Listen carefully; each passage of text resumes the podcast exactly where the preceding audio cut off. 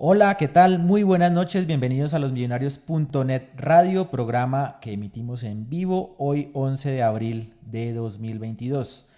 Volvió la victoria, volvió la victoria después de un partido regular en Cali que ya, digamos, eh, hemos digerido, válgase el término, en Cali, un partido en Cali pues bastante regular que nos trajo una derrota. Ya después de eso pasamos la página y la verdad es que bueno, regresó la victoria a Millonarios, Millonarios recuperó el viernes pasado frente a Equidad el nivel, o por lo menos al menos la regularidad con la que nos tenía acostumbrados. Y lo hizo frente a un rival pues que siempre es complicado, ¿no? Uno siempre por debajo un poquito a Equidad, siempre habla de que es una nómina digamos, modesta, pero que a la vez uno le reconoce que siempre complica, siempre complica a Millonarios, siempre con esa estrategia de pronto tosca, de pronto de quemar tiempo, de, defensiva, de, jugar con el desespero nuestro y a veces le ha, le ha salido, ¿no? Y siempre esos partidos contra Equidad son, son bastante complicados por ese, por ese tema y pues porque obviamente Equidad conoce la, la altura de Bogotá, conoce pues obviamente las obligaciones históricas de Millonarios de ganar y juega un poquito con eso. Entonces pues viéndolo desde, ese, desde esa perspectiva, frente a un rival que siempre es complicado, eh, la victoria es más que buen resultado y sobre todo pues permitiéndonos además asegurar la clasificación, ¿no? Porque tengamos en cuenta que por cosas del calendario, como Millonarios fue el primer equipo en jugar, Millonarios fue el primer equipo clasificado a la siguiente ronda de, del campeonato y por supuesto que eso es obligatorio, pero a la vez es una, una muy buena noticia para nosotros los hinchas. No esperábamos menos, por supuesto, y de aquí en adelante pues ya quedará darle un poco de manejo a esta fase previa, tratar de clasificar de la mejor manera, ojalá en la primera posición, para, eh, digamos, encauzarnos en la, en la siguiente ronda que ya nos espera. Volvió Macalister Silva también, volvió otra vez a la titular y volvió el Macalister que nosotros eh, conocemos, o por lo menos una versión mucho más cercana a lo que nosotros conocemos de, de McAllister, un jugador pues que fue la figura del partido, para, en mi opinión, ya le preguntaremos a, a nuestros compañeros si piensan lo mismo, pero eh, en, en líneas generales un McAllister muy diferente a lo que habíamos eh, visto, sobre todo en, en, este semestre que nos tenía un poquito... no digo decepcionados, pero un poquito sorprendidos porque no era el McAllister que, que estábamos acostumbrados a ver. Y de la mano de él en este partido, como lo digo, complicado, lo supimos resolver. Que debió cerrar los millonarios con más holgura, sí. Eh, que no debió, no digo que lo habríamos sufrido en el último tramo del partido, tampoco fue así tan dramático, pero por supuesto una diferencia de un gol siempre lo pone a uno pensativo, en una jugada en contra, un penal o algo así hubiera sido mucho mejor la diferencia de dos goles y bueno, habrá que ver por qué no, no, no, no lo conseguimos y por qué no ampliamos esa ventaja, pero eh, como digo, en línea general es un buen resultado para Millonarios. Eh, ya somos, pues, como les dije, primeros clasificados eh, y ocupamos la tercera posición del campeonato. Debemos, pues, procurar terminar esta fase, como lo dije, de primeros. ¿Y a ustedes cómo les pareció el partido de Millonarios? ¿Qué tal les pareció el desempeño del equipo frente a Equidad el pasado viernes? Desde ya les dejamos la pregunta para que nos ayuden ahí con su opinión en los, en los diferentes canales que tenemos dispuestos para ellos. Un saludo a, a, toda la gente que ya está ahí saludando en YouTube, en Twitch. Veo a Juan Cardi también que está ahí saludando. Saludos a Juan Cardi. En Facebook, por ejemplo, John Alex Castillo ahí está eh, saludándonos. Y bueno, en YouTube sí que hay gente, ¿no? En YouTube ahí está Javier Avellaneda, Santiago González Sus, Diego Camilo Chapetón González, en fin, bueno, eh, más adelante estaremos compartiendo sus opiniones y por supuesto participando del tema del día de hoy. ¿Cómo les pareció Millonarios en esta clasificación ya digamos anticipada a la siguiente ronda? ¿Y qué esperan de Millonarios para las siguientes, los siguientes partidos? ¿Creerán ustedes que el gamero va, va ya asegurado el primer objetivo, va a darle manejo a la nómina o va a consolidar la, misma, va a consolidar una titular? ¿Cómo creen que, que Gamero va a manejar de aquí en adelante el equipo antes de empezar la fase final? Ahí está la inquietud. Pero bueno, ya sin más cháchara, empecemos pues a saludar a nuestros compañeros, los protagonistas de este programa y empiezo con, con el mayor de los gustos saludando a Carol Rodríguez que nos acompaña el día de hoy. Hola Carol, bienvenida. Hola Jorge, muy buenas noches y buenas noches a todos los que hasta ahora se conectan con nosotros. Como bien lo decía, son millonarios completamente diferente, pero porque su capitán por fin estuvo. Un capitán que esperábamos que ya llegara en un nivel que lo veníamos conociendo, que alentara al equipo, que hiciera más pros que contras, y eso fue lo que pasó con Macalister Silva eh, frente a una equidad que por momentos llegó y trató de complicarnos el partido. Ahora, lo importante no es que vuelva, lo importante es que se quede porque los partidos que vienen ya son partidos definitivos y donde el equipo más que nunca debe estar concentrado y especialmente en la defensa, que por un error fue que se llegó a hacer el, gol de Kiev. Entonces es la concentración y la mentalidad de que de ahora en adelante solo es ganar o ganar. Así es, de acuerdo. Y, qué bueno que ese McAllister que conocemos y que de pronto lo, extrañábamos empieza a aparecer ahorita, ¿no? Y ojalá, como tú dices, se mantenga en, las siguientes, en los siguientes partidos. No, no nos sacamos nada teniendo un gran McAllister ahorita y de pronto en finales apagado. Yo prefiero, obviamente, esta curva. Sí. Bueno, Anti McAllister, por ahí decía quién era. Eh, Mauro dijo que, tú eras anti Mi jefe. no, mentiras, no, no. Aquí no somos anti nada, eh, pero hay que reconocer que McAllister venía con un discreto nivel y es una excelente noticia que el capitán haya, recuperado, sí, y haya vuelto, como bien tú decías también ahí en una nota que escribiste para losmillonarios.net. Eh, bueno, pero déjame saludar a Luis Eduardo Martínez, a nuestro director, que hoy nos acompaña y nos saluda. Por ahí está como muy oscura, señor. ¿Qué pasa? Bienvenido. No, es que hoy es un día triste para el fútbol colombiano.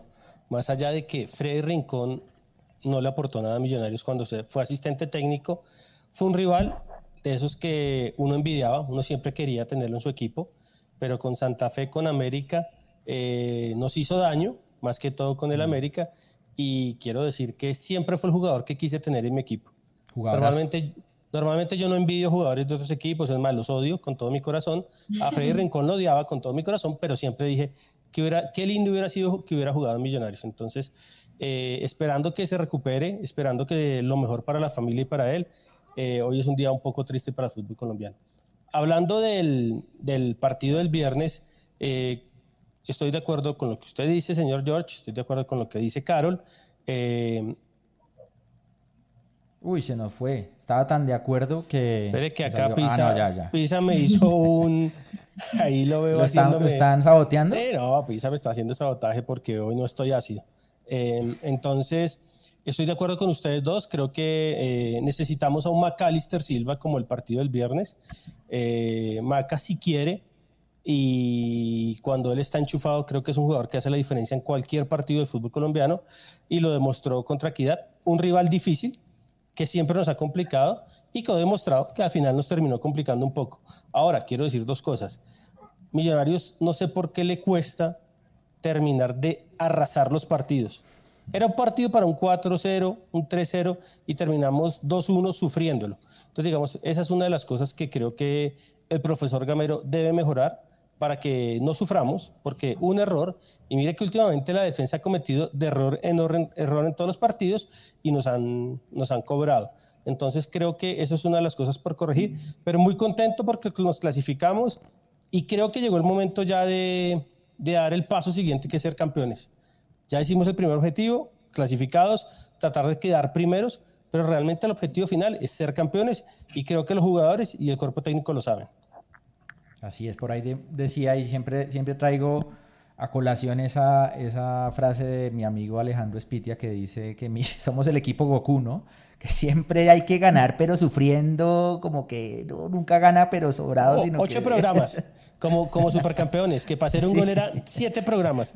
me acuerdo, no, en serio, Goku que siempre gana, pero como que, como que raspando, ¿no? Tenemos que ganar, pero con suficiencia, canchereando, ojalá, eso es lo que uno espera. Ahora, obviamente eso es secundario frente al objetivo que es ganar. O sea, no, no nos importa si ganamos medio cero, pero si quisiéramos, por supuesto, no terminar siempre con la mínima diferencia.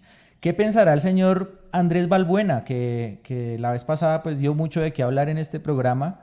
No sé hoy con qué, con qué nos va a sorprender, señor Luquita, bienvenido, ¿qué más? Hola George, hola Carol, hola señor Luis Eduardo y a Pisa y a todas las personas que nos escuchan y nos ven en este momento una, un gran saludo de, de buenas noches. Pues creo que Millonarios eh, en términos generales jugó bien. McAllister volvió a aparecer, que es importante para el equipo, se asoció muy bien con Ruiz, logrando dos muy buenos goles.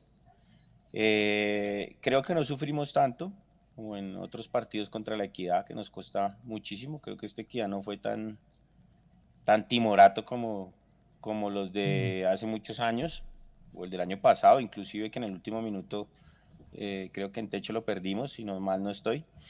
Y creo que bien, sí, bien. Un comportamiento bueno Millonarios, un partido tranquilo. A lo último, pues con el gol, eh, pues se complica y se nos viene el equipo eh, asegurador encima, pero pues creo que ahí lo, supimos solventar. Y bien por Maca que volvió a aparecer. Ya en, en aquí es donde tiene que aparecer porque ya se empieza a complicar todo y pues es bueno que el capitán y el, y el estandarte Millonarios pues empieza a llevar la manija del equipo. Por acá pregunta Josu que si Mauro está preso. No, señor. El señor Gordillo, explique por favor. Eh, está Eduardo. preso por las obligaciones por, por un sentimiento. con la hija que, y con la novia. Entonces está gozando de unas buenas vacaciones porque al hombre le toca muy duro en época de, de cierre contable de muchas empresas. Sí, bueno, merecido descanso. Está haciendo un estudio sobre las ABP ofensivas y defensivas y eso. sí, yo hoy esperaba, mejor dicho, el, no, la editorial salvó, de Mauro salvó, de las ABPs. Se salvó, pero no, nos dejó con las ganas. Pero bueno, saludos a Mauro, eh, que está, como dijo usted, pues descansando. ¿Qué más, señor Pisa? Bienvenido. ¿Sí está por ahí Juan Camilo? Sí. Yo, Jorge, ¿qué más? ¿Bien, ¿Bien o no? ¿Todo bien, bien, sí, señor, bien. Eh, bueno, no, ya mencionaban ustedes dos puntos clave. David Macalister Silva. Primero que todo, felicitarlo por su grado. David Macalister ah, Silva hoy nos compartió a través de sus redes sociales, eh, pues su grado de, de la AFPA. Af, AFPA, AFA, bueno, como sea. Af, AFPA, no sé qué. ATFA. Ah. De la ATFA. ¿Y qué quiere la decir? ATFA es la Asociación de Técnicos de Fútbol Argentina. ah. Donde Macalister Silva obtuvo su título como entrenador de fútbol nivel 1, entrenador de fútbol nivel 2 y licencia pro de fútbol. Eso quiere decir que David Macalister Silva ya está, eh, digamos, en disposición de dirigir aquellos clubes que exigen estos requisitos. No todos lo exigen, pero cada día se hace más popular. Entonces, felicitaciones para él. Felicitaciones también por el buen partido que tuvo, subió su nivel. Ya decíamos que al árbol con los mejores frutos es al que más piedras se le tiran, en el sentido de la expectativa que uno tiene pues con un jugador que definitivamente cuando está hace que el equipo se mueva bien. Y mmm, también pues me uno ahí al, al mensaje de Lucho acerca de la salud de Freddy Rincón. Ojalá pues haya alguna mejoría para él. Eh, y pues que Complicado, no son buenas que, las. Sí, no, no es bueno el diagnóstico, no son Lo buenas que las noticias. Hay que esperar. Eh, al parecer él está en un coma inducido, según informaciones de, de Win Sports. Eh, mm, mejor dicho, no, no son nada alentadoras, pero bueno, esperar a ver que se dé pues un milagro, un buen diagnóstico. Y a Mauro, un saludo muy especial. Saludos a Mauro. Que Bueno, disfrute las vacaciones. Sí, sí, sí, sí. Merecidas vacaciones. Eh, metámonos entonces al análisis del partido. Eh, digamos que en el último, en el último programa hablamos mucho de, del problema de Millonarios arriba, ¿no? De, de- de la definición, de que no metíamos goles, que teníamos una ventaja en la parte trasera, pero eh, a la ofensiva no, no teníamos la misma, la misma calidad. ¿Ustedes notaron algo, digamos, diferente a lo que se diagnosticó en su momento o siguen o seguimos preocupados un poco con el tema ofensivo de Millonarios? Yo creo que la preocupación está latente, Luqui está con el micrófono cerrado. Yo creo que la preocupación está latente, Jorge. Eh, definitivamente Millonarios tuve el, pro- eh, digamos, el gusto de ver el partido con una persona eh, ajena, digamos, a nuestro contexto, un extranjero que me encontré en uno de los filtros de Occidental, pues lo, lo acompañé al partido. Eh, y digamos que el, ¿cómo decir? El resumen del partido es Millonarios tiene problemas en ataque. porque Millonarios manejó el partido, no lo sufrió en la defensa, los defensores cuando estuvieron mano a mano lo hicieron muy bien, el mediocampo también pues digamos impuso condiciones, pero en la parte de adelante, no solo por los delanteros, sino en general la definición eh, brilló por su ausencia. Daniel Ruiz se come una jugada increíble terminando el primer tiempo, luego hablamos de las jugadas de, de Erazo cuando entró, entonces yo creo que en ataque en general hay un problema eh, y sigue ahí latente y pues bueno, Millonarios todavía tiene el espacio para mejorarlo. Y eso no va a cambiar, que es lo más triste, eso ya quedó así. Retirémonos, Luquita, retirémonos. Ah, pero yo sí estoy con Luquita. No, pero no hay, eso no va a cambiar por más trabajo que hagamos, no. Yo creo que Gamero ha sido un man que ha, un técnico que ha probado todas las, los ha puesto a todos, les ha dado oportunidades y de verdad es que hay, hay goles que nosotros que comemos que son infames ese que hablaba Erazo se comió uno infame y creo El de que Daniel el de Daniel Ruiz. Ruiz también fue infame y, son- y- y digamos, o sea, el miedo mío es eso, que en los partidos decisivos no vayamos a fallar esas opciones porque pues los partidos serán mucho más cerrados y las opciones de gol pues mucho más escasas. Exacto, y no todos los equipos van a atacar eh, como lo hizo Equidad. O sea, por ejemplo, fíjese que es un partido que, digamos, uno lo puede comparar, este partido que se jugó contra Equidad, contra el partido que se jugó contra América. Y en ambos millonarios, digamos que tuvo manejo del partido y tuvo buen control de la mitad del campo. Pero cuando usted no hace los goles, pues los ve hacer, dice el refrán, ¿no? Pero si usted no, no pone condiciones, no pone el, el marcador a su favor, cuando tiene el control del juego, va a ser muy difícil después eh, revertirlo. Para mí eso fue lo que pasó contra América. América en tres contras liquidó el partido porque fue efectivo. Equidad no fue efectivo, la defensa lo manejó muy bien y Millonarios anotó los goles. Sí. Millonarios tiene eso. Domina todos los partidos, los controla, es el que tiene mayor porcentaje en el tema de la posesión del balón, pero en definición nunca puede. Bien decían que con equidad pudo haber sido un 4 hasta un 5-0, pero le teme y le da miedo terminar los partidos así con goleadas. No se le dan las definiciones, eh, yo no sé por qué cuando llegan al frente de ataque ya no saben qué hacer, cuando le pegan también de media distancia funciona, pero le dan con miedo. Y es que ahorita los partidos que se vienen, no todos van a ser como se juega con Equidad. Van a ser muy cerrados, como juega América, como juega Medellín, como juega incluso hasta Alcaldas. Entonces son partidos donde Millonarios tiene que, que saber qué hacer, no enredarse con el balón. Y, y sí, pues es que si no hay delantero, también va a ser muy difícil. Que llegó hasta acá con una nómina criticada, que no íbamos a llegar ni siquiera hasta los ocho y ya estamos acá. Ahora es cómo vamos a mantenernos, lograr llegar a una final e incluso ganarla cuando en el frente de ataque no hay definición y pues eh, se comen goles que de verdad que a veces es absurdo como lo que le pasó ahí a Daniel Ruiz. Es que, es que eso ni, ni yo jugando, de verdad.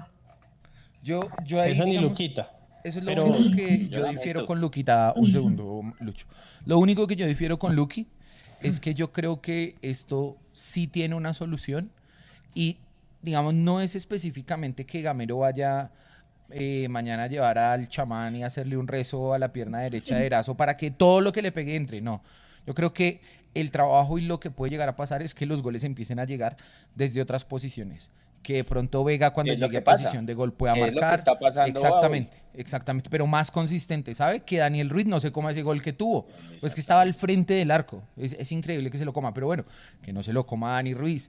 Que Maca llegue y haga, haga goles. Esta vez hizo los dos goles, porque el segundo le dan un autogol, pero dicen que, eh, eh, pero para mí era gol de, de Maca que va con dirección de arco. Pero bueno, ese tipo de cosas yo creo que ahí Millonarios sí puede mejorar. ¿Y ustedes Eh, coinciden con...? Ah, bueno, Lucho, hágale. pero George, eh, Carol fue profeta, dijo una cosa, acá un miembro del, del staff dijo que mi hermano que no se clasificaba y nos debe un asado. No voy a decir quién es la persona, no voy a decir quién es la persona. Eh, los que nos vieron a nosotros desde, desde, la- desde el programa uno saben quién es, Eh, pero bueno, No Carol, hubo gente que, hubo un amigo de nosotros que queremos mucho, que no íbamos a clasificarnos y eso, a- no, o sea, ni el apocalipsis zombie, ni, eh, ni el COVID, ni nada de eso fue tan, tan certero y tan letal como el señor que dijo eso. Eh, yo, qui- yo quiero decir que hoy tuve, hoy vi rueda de prensa de Alexis García después del partido Ajá, de... ajá, yo también entonces, dije, entonces yo dije, ah, voy a ver qué dice ese man. Yo iba ya prevenido y el tipo lo primero que dice es, es un gran equipo, Millonarios mereció ganar, cosa que yo pensé que iba a decir que no, Ajá. que ellos hicieron por, por lo menos para el empate. Y ahí lo, igual lo corté porque dije, me quedo con esas palabras. No sé después qué dijo porque... No, porque después seguramente iba a salir con un con la retalía. No, pero, retalía, pero, pues. pero estuvo en esa, en esa línea. Yo me la escuché completa y estuve en esa línea. Millonarios muy buen equipo, muy bien trabajado, mm, justo merecedor del partido, dominó todo el tiempo. Nosotros, Equidad, fuimos una basura. Eh, jugadores y jue- No, mentira. hasta ya no tanto, pero... Sí. Pero digamos, pero digamos acá el, el- el diagnóstico que damos todos es que va a ser complicado porque creo que los jugadores ni Erazo, ni Jader, ni el caballo ya van a hacer goles. O sea, Harán, a, un- pero un- a uno le va, a uno, a uno le va como le ha ido todo el año. Además que ellos no son jugadores que hagan la diferencia. Ahora, lo que a uno le da algo de esperanza es que generamos opciones. Obviamente en las finales va a ser más difícil generar opciones porque los partidos van a ser más cerrados, pero en las finales también los equipos juegan, por lo menos los equipos que quieren ser campeones, juegan un poco más abiertos y Millonarios así genera más opciones. Eh, acá lo que hay que trabajar, y se lo dijimos a Iguarán y se lo dijimos a Gamero, es con McAllister, con Daniel Ruiz, con Vázquez, con Sosa, con Celis, con todos los demás, definición. Es increíble que nos comamos los goles que nos comamos. Ese de, de Erazo, ese de Daniel Ruiz, y creo que uno de Maca, que el hombre tenía que darle pegado, no de pechito, eh, no nos los podemos ¿no? comer. De hombrito. con el hombro. De hombrito, no, no los podemos comer y tenemos que ser serios definiendo. Y yo creo que hay veces Millonarios inconscientemente no es serio definiendo. Quiere hacer una filigrana más, quiere hacer un firiulete más y así se nos va todo el partido y en un error nos cobran. Hemos perdido que de Pisa tres partidos en todo el torneo, Eh, Sí. Ya le digo exactamente. tres partidos Nacional, América y Nacional. Sí. América De esos- Nacional. Tres. América, Nacional y ¿cuál fue el otro? Y, y Medellín. Medellín. Medellín. Ah, Medellín, tiene razón, sí. Hemos tenido opciones de ganar el partido, hemos generado opciones, pero en esos partidos no lo hacemos. ¿Por qué? Porque hacemos una de más o porque no somos serios jugando al ataque. Entonces creo que ese es el diagnóstico. Creo que los delanteros no nos van a dar eh, alguna sorpresa. Ojalá hagan goles, porque acá nosotros no somos eh, aves de mal agüero. Ojalá hagan muchos goles, pero realmente esperamos que los otros jugadores hagan los goles que no han hecho estos tipos y que sigamos generando opciones, que es lo más importante. Si usted genera 10 opciones y hace dos, pues hermano, pero si usted tiene dos, tiene que hacer mínimo una o mínimo dos. Y digamos, eso es lo que no podemos permitirnos, generar pocas opciones de gol. Sí, eh, 10 10 remates hizo Millonarios. Eh, de esos fueron 4 de fuera del área, 6 dentro del área. 3 fueron bloqueados, 2 fueron a puerta. eh, y esos dos pues fueron los goles. Entonces habla de una pues muy buena efectividad de, digamos, de lo que Millonarios disparó a puerta. ¿sí? Pero Llegadas ustedes en creen general, como, 10. como Eh, Luquita, digamos, Luquita empezó muy drástico, me parece, diciendo, bueno, no, y así va a ser y No tiene digamos, arreglo. ah, sí, no tiene arreglo. ¿De verdad no tiene arreglo? O sea, ¿ustedes consideran que ya Gamero probó todo lo que había que hacer y que definitivamente esa es la conclusión? Yo creo que lo único que le falta probar a Gamero, Jorge, es de pronto meter dos delanteros. O, sea, meter, sí, meter, armar como un 4-4-2, ¿cierto? Sacar ese enganche y dejar a, a los dos internos, Larry y Vega, poner a dos por fuera. Eh, Celis, eh, y- McAllister y. Ruiz, McAllister y Ruiz, Celis y Ruiz eh, Celis y Sosa, lo que sea, y poner a dos delanteros allá, uno que esté cayendo, Jader, y otro que esté ahí dentro del área de Erazo. Pero yo la verdad creo que ahí, digamos, sí hay un tema ya también de, de- del estilo de juego, sobre todo de Millonarios, por ejemplo, para Erazo, mm, el estilo de juego de Millonarios no es uno que lo beneficia a él. Eh, y Jader, pues no, creo yo que se ha ido apagando en cuanto a la cuota goleadora, ¿sí? La cuota goleadora. Porque es un jugador que yo no podría decir que no hace el esfuerzo, que no baja, que no corre, que no mete. Pero en la cuota goleadora, que es donde uno mide a los delanteros, Pero es que Jader nunca ha sido goleador, ¿no? O sea, de acuerdo.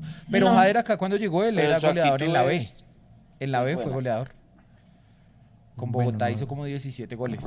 Lo que pasa es que Jader, siempre fue un actor de reparto. Y Jader De siempre acuerdo, intentaba, claro. daba una mano y era más efectivo. Ahora, cuando le damos la responsabilidad de ser el 9 de Millonarios, eh, le ha pesado. No es fácil, es que no es fácil. Y acá, digamos, hay un punto a favor de los delanteros, es no les llegan tantos balones como deberían llegarles en el área. En el área. Y digamos, ese es un gran déficit de este Millonarios atacando. Pero pues no les De llegas acuerdo. porque también yo creo que es que no confían mucho en los delanteros y, y a veces hacen, quieren Los hacer movimientos más. tampoco son buenos de ellos. Claro, No. Sí, No son buenos. Pero entonces, listo, si no se tiene confianza en los delanteros, pues entonces tomen el mando ellos, Celi, Sosa, Maca, Ruiz, e intenten hacer lo que los delanteros no han podido y hagan las definiciones ellos, dejando las jugadas de más, que en muchos casos, la verdad, ahorita en estos partidos no son necesarias, porque se necesita es un juego simple, como lo habíamos dicho hace ocho días, y que siguen haciendo una de más. Los jugadores de una de más, que ahorita no es necesario, es simplemente pegarle al balón, el arco es grande, están delante del arco, pues metan el gol que no es tan difícil para ellos, que son jugadores. Entonces, ¿por qué tan difícil? Porque a Millonarios le pesa eh, definir, porque le pesa hacer goles. Los partidos no se ganan tampoco por goleadas. El clásico, pero por goleadas no, sea, no, no es que Millonarios un poco le gane a todos los equipos, entonces es por falta de definición. Y bien claro, en equidad, en equidad se pudo haber ganado por bastantes goles.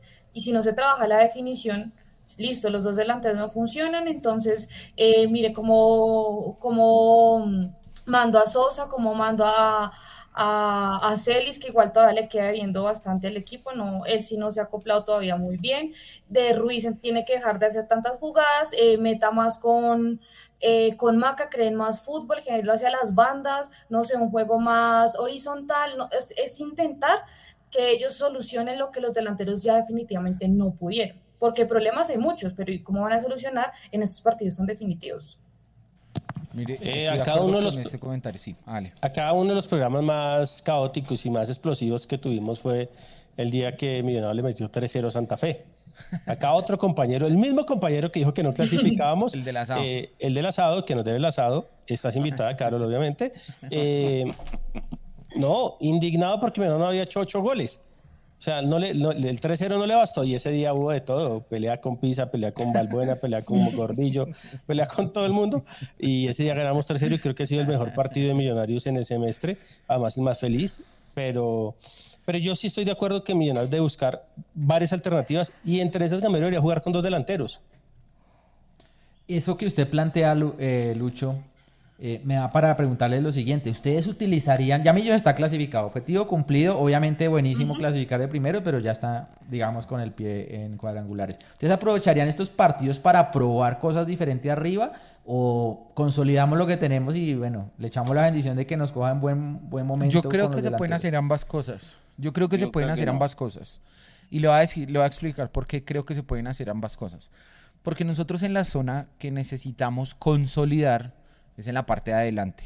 Nosotros necesitamos consolidar a Jader, necesitamos que Erazo aporte más, necesitamos meter en el, en el esquema de juego a Celis, a Sosa, ¿cierto? O sea, que estos jugadores que uno diga cualquiera puede ser un titular indiscutible, ¿sí?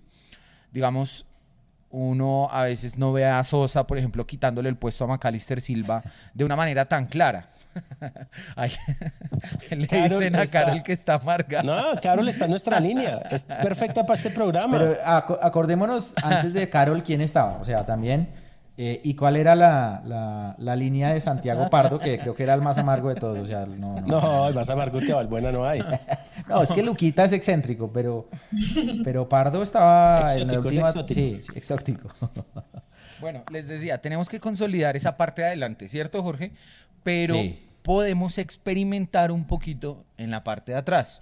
¿Dónde nos falta y dónde tenemos un problema importante? En los laterales. Ojo, no es, digamos, una noticia pequeña la baja de Perlaza. A, a nosotros puede gustarnos, puede no gustarnos. Al profe Gamero seguro que le Gamero encanta. está de, de cama. ¿Cierto? que Está, el Perlaza, claro. Está, pero... Está alicaído el profe. Pero, Ojo, ojo, pero nos va a hacer falta. Tanto que le hemos nos dado va a palo. hacer falta. Perlaza. Claro que sí. nos va a hacer falta Perlaza. Entonces ahí es donde yo creo que se puede probar, Jorge, porque nosotros podemos empezar a llevar al pelado eh, a Samuel Asprilla, irlo empezando a acercar, que vaya entrando en la competencia por la banda izquierda, por el otro lado podemos llevar a Samuel Bello, podemos ver qué pasa otra vez con el ritmo de competencia de Omar Bertel, podemos ver cómo sigue evolucionando Ricardo Rosales, que no, digamos, hay un detalle que no me ha gustado de Rosales y es que en dos partidos lo he visto salir antes de los 90. Hay que echarle cuidado a eso porque es un pelado joven, ¿cierto? Pero ese tipo de alternativas ahí en esa zona se pueden empezar a trabajar. Entonces ahí está lo que le quería decir. Usted me la, cambió toda para, para los laterales y no puedo eh, saltar el tema porque obviamente creo que es lo que más nos preocupa. Eh, ¿Cómo vieron a Rosales? Como vieron a Rosales, muchos lo pedían acá, digamos, no más Perlaza, prueben a Rosales, que es la cosa con Perlaza. Bueno, obligado o no por, lo, por, la, por, por, el tema médico de Perlaza, le tocó poner a Rosales. ¿Si es una alternativa real Rosales por la derecha o no? Sí. Sí. Sí, porque es un jugador nato de esa posición y creo que lo hizo bien. Jugó bien. No entiendes por qué lo saca. Que se lesiona. ¿Sí? No, sí, se, se Ah, lesionó bueno. Luqui. Entonces, entonces muy jodido, muy jodido que la primera opción que le dan y se lesiona de una vez. Ah, eh, eh, está, está rezado. que- o sea, yo decía, no puede ser que necesitamos que juegue los 90 minutos, que se coja confianza y se lesiona el pelado. Y ahí es cuando se empieza la debacle de Millonarios. Porque Sí. entonces Vega va a la lateral y el equipo queda. Vuelve y con se un- regala la mitad como contra América, igualitico, igualitico se vienen con todo. Exactamente. O sea, deberíamos hacerle un, no sé, una misa o invitar a Gamero una charla que deje el mediocampo como esté, como está, como siempre, y que tratemos de, de improvisar en los laterales. No sé, es que siempre que Vega que se va al lateral, el equipo empieza a perder el balón, a perder el mediocampo y todos los equipos nos aprietan. Eso ha pasado siempre. Pero pues hermano, yo lo que diría, George, es, yo no trabajaría más en el tema de Erazo, mm, eh, Erazo Jader y, y el caballo, eh, pero sí trataría de buscar otras alternativas con otros jugadores, a ver si de pronto le dan esa chispa que necesitamos en el área y adelante, que es hacer más goles. Yo digo válido. que cinco, hagamos los cinco como River ayer, que válido. tuvo cinco tiros e hizo cuatro goles, ¿entiende? Pero pues ¿Quién, es, ¿Quién es el campeón del mundo? Eh, Francia, ¿no? el campeón del mundo, sí. ¿Quién era el 9 de ese Francia campeón del mundo? ¿Quién es Giroud. Ah, no, Giroud. Giroud. Giroud. ¿Cuántos goles hizo Giroud en la Copa? Cero. Cero. No hizo goles. Creo que hizo uno. goles hizo ¿No hizo Giroud. uno?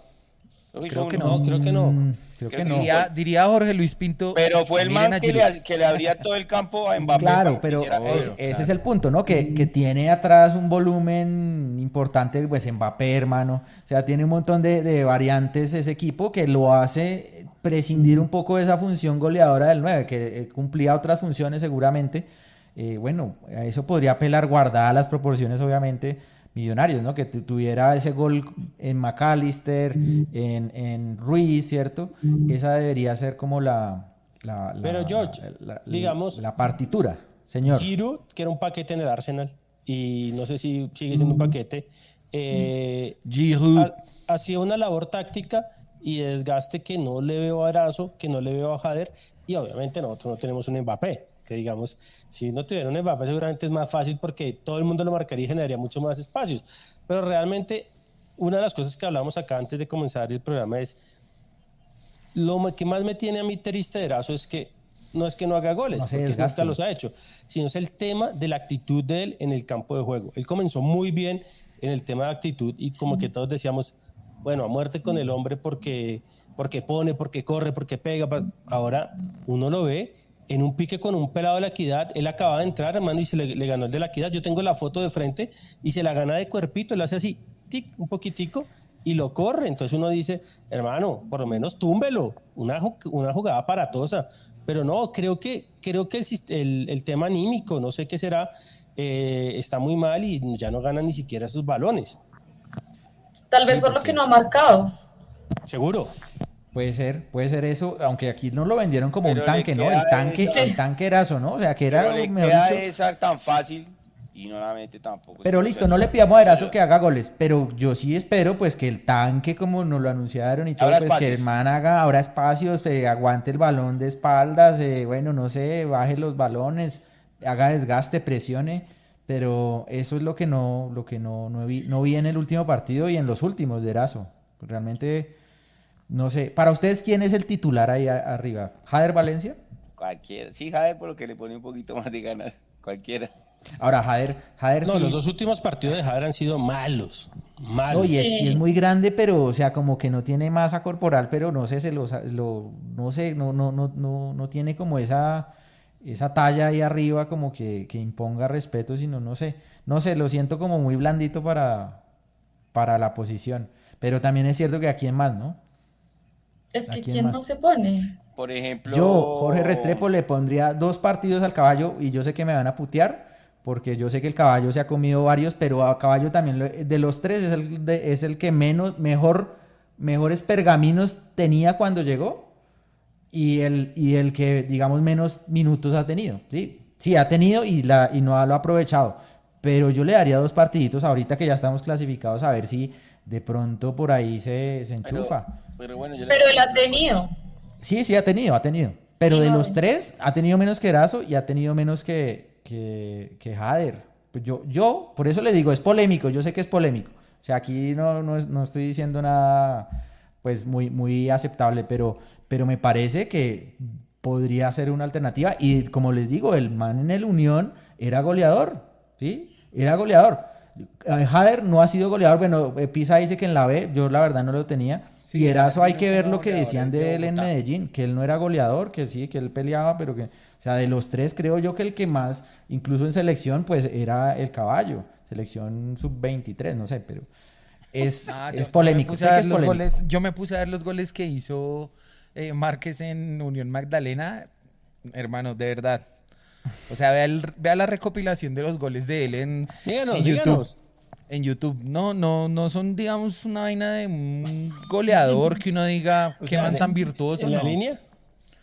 No, unos riflazos donde el arquero por ahí se tiraba para el otro lado. no, no sé. Ah, no, no, no, el pobre robado. Pues lo siento. Bueno, yo le voy a preguntar. Pero no, no me pareció tan bueno. Es válido que empecemos a experimentar teniendo algo por pelear todavía. Ya se, ya se ganó la clasificación, pero yo creo que pelear el punto invisible es muy importante. Pero ya Gamero lo dijo en la rueda de prensa que él va a tratar de darle juego a otros jugadores, darle minutos. Obviamente creo que Millonarios no se puede relajar y, tiene, que seguir, y tiene que seguir sumando por porque es que la reclasificación, al final de cuentas, pues este año nos dio el chance de, competir con, con Fluminense y nos costó al final. Eh, no es que fuimos los segundos mejores en todo el torneo después del Tolima, y así todo no nos alcanzó, pero pues hay que seguir sumando. Hay que seguir sumando y Millonarios tiene que jugar todos los partidos con seriedad. Que le, que le dé minutos a algunos jugadores no está, no está mal, pero Millonarios tiene que salir a ganar todos los partidos y ahorita que comienza la Copa, la Copa Colombia, eh, hay que ganarla, o sea, hay que ganarla, o sea, acá no hay excusa ninguna. Hay que ganarla porque, como dice Mauro y como dice Pisa, es el camino más cerca para llegar a la Libertadores. Sí, yo es un torneo que hay que darle seriedad. Es, seriedad. Hay que darle importancia porque hemos hecho ahí papelones recientemente. Sí. Eso, lo único que yo sí no creo es que, digamos, Gamero tenga que hacer locuras en los partidos, en los cinco partidos que quedan para llegar a, a los eh, cuadrangulares. Yo, digamos, yo no digo, profe, los cinco partidos que quedan con la sub-17. No, para nada.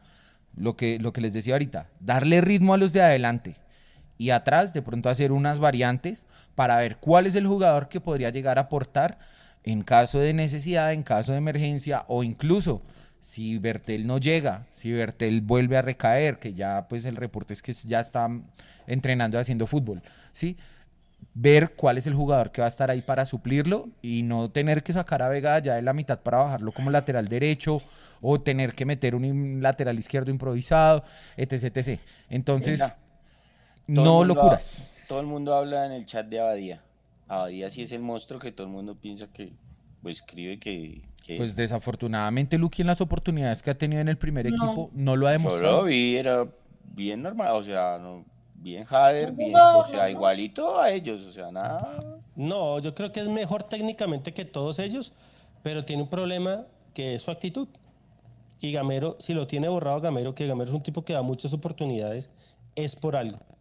Realmente es por algo porque Gamero no es, no es revanchista ni es nada, pero lo tiene totalmente borrado. Es que mire, no lo tiene ni, ni de cuarta opción. Sí, Ento- por algo entonces, será.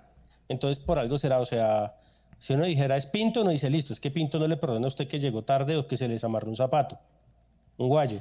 Aunque Pero- también es cierto, también es cierto, Lucho, que bueno, uno podría decir lo mismo de, de la insistencia de Gamero con Perlaza, no, es que no hay laterales.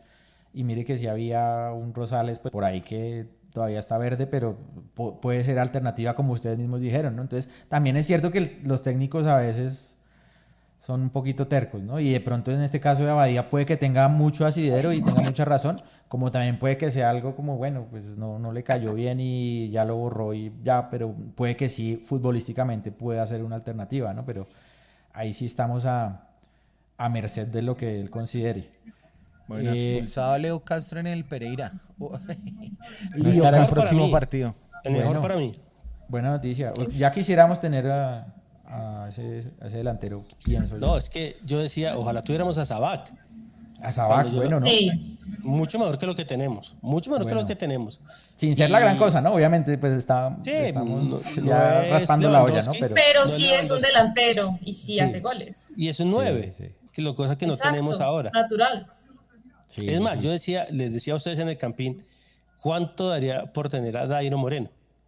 Eh, sí. Este equipo con Dairo Moreno, obviamente, pues obviamente usted ahí tiene que poner en la balanza el... No, con el Dairo Moreno goleador, ya. Con Sí, el Dairo el Moreno goleador. el jugador, diga.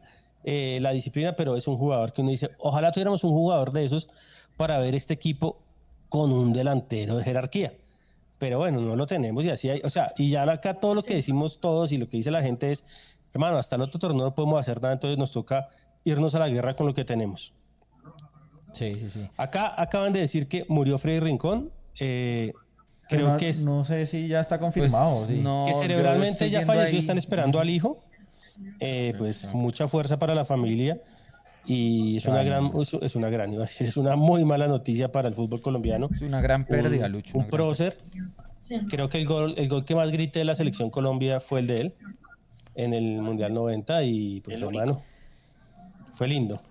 Oiga, desafortunadamente, desafortunadamente la acá Millonarios vino a desempeñar un papel muy de reparto, ¿no? Desafortunadamente, porque yo creo que pues era un, un jugador, una persona que tenía mucho que aportarnos, pero desafortunadamente acá a su paso, pues fue, Intrascendente. digamos ahí, queda, queda es con- como el segundo con- de Pinto, queda como el segundo de Pinto Ni y no... siquiera. Es que ni estaba siquiera con segundo. Pinto, ¿no? Sí, es que Era muy siquiera. difícil, por todo lo que uno escuchaba. Una, de las cosas que, que hay- habrá que preguntarle a Pinto en algún momento, obviamente con él es difícil hablar, es ¿por qué eligió a Freddy Rincón?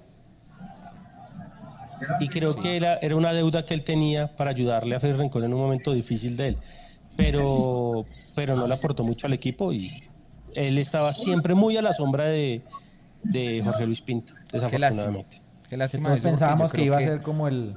Sí, sí, se va a decir. que iba a ser como No. el Chusco Sierra, ¿no? De, de Hernán Torres, ¿no? Que era. Exactamente. Hernán Torres era muy, muy duro, digamos, eh, eh, disciplinado, y el, y el que transaba ahí con los jugadores, el, el el amigo de bajaba. él, Ajá. Era, era, era el Chusco Sierra, y pensamos que con Pinto, bueno, Rincón iba a hacer esa, esa función. No sé si la. Pues no, no estuve yo ahí como pa- para verlo, pero creo que no la desempeñaba así, sino era Sí, más bien un. un- eh, un paso dijera del Pinto, que no, no se supo la verdad mucho, ¿no? De, o sea, quiero decir, no. Justamente eso es como lo que, lo que lamento, que tal vez un jugador de tanta relevancia a nivel nacional no haya dejado esa misma huella en Millonarios, pero bueno, nada, una lástima su partida, pues desde acá las condolencias y esperemos a ver qué otra información se sigue elaborando. Esta información la pone hace un momento una persona de RCN, Carlos Andrés García, editor nocturno de RCN Radio ahí en Twitter. Vamos a ver Sí, qué, y qué varios sigue periodistas de Cali. eh, que son cercanos a él, que eran muy cercanos a él ya en la noticia. Entonces, nada, una, not- una Por noticia. un una semáforo en rojo, triste. ¿no, hermano? Por un semáforo Sí. en rojo. Por eso, hermano, hay que respetarlos así no haya nada. Siempre, siempre. Sí. Bueno, eh, volvamos un poquito a lo al, a- al Muteemos tema. eh, lo que Win nos- Sport, porfa. Muteemos Eh, Sport, porfa. Sí, sí, sí, no sé quién tiene por ahí un, tel- un televisor a todo volumen. a todo volumen. Carol, Eh, gracias. Claro, el nosotros la vimos. Ok. Oiga, se nos cae un poco el, el medio campo cuando Vega va de lateral, ¿no? Obviamente, eh, esa ha sido, digamos, la, ya dos partidos que, que- que ha sucedido por necesidad, pues que Gamero en algún momento del partido le toca enviar a, a Vega de lateral y se cae por ahí el, el equilibrio, nos empiezan a llegar y a manejar el balón, ¿no? ¿Qué hacemos ahí? Porque Vega es muy, Vega es muy importante en la mitad, ¿no? Es fundamental. ¿Qué hacemos ahí? ¿Cuál es la alternativa? ¿A ustedes sí les suena Vega de lateral? Bueno, pero Ahorita yo, que no digamos, está- ahí le respondería con una pregunta, Jorge. ¿Usted cómo vio a Juan García? ¿Cómo le pareció que él entró ahí? Bien, él es una, Porque ese es el tema. alternativa. Digamos, usted, usted dice, saco a mi mejor ficha de la mitad del campo para meterlo al lateral derecho, pero si tiene otra que de pronto le cumpla la tarea, que, que, que le haga bien el papel, Vale, el que la experimento. preocupación baja, exactamente. O sea, ustedes podrían hacer ese experimento, Vega lateral ahorita que no hay nada de laterales y Juan Camilo García con, con Larry Vázquez en la mitad. Nah. Ah, yo, es que yo ama, es que yo a Vega y a Larry Vázquez, que creo que ha venido otra vez jugando bien, eh, no los tocaría.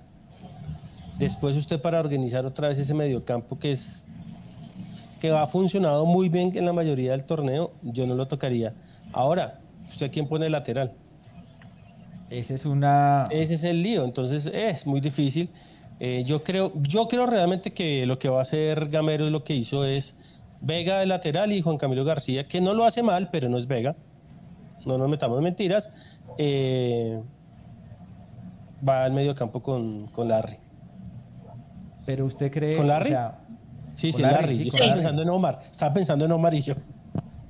Pero usted cree de verdad que, o sea, ahí, ahí, ahí sería una buena decisión, o sea, poner a Vega ahí. Yo sé que García no lo hace mal, pero García, pues es el suplente, ¿no? O sea, no, no es lo mismo, ¿no? Eh, no sé, no sé, Pisa, si usted que conoce las inferiores, hay algo más después de Rosales de lateral. Y si Gamero realmente lo, lo pondría. No, pues ahí, ¿yo qué le puedo decir? Los pelados de la... Perdón, espera un segundo.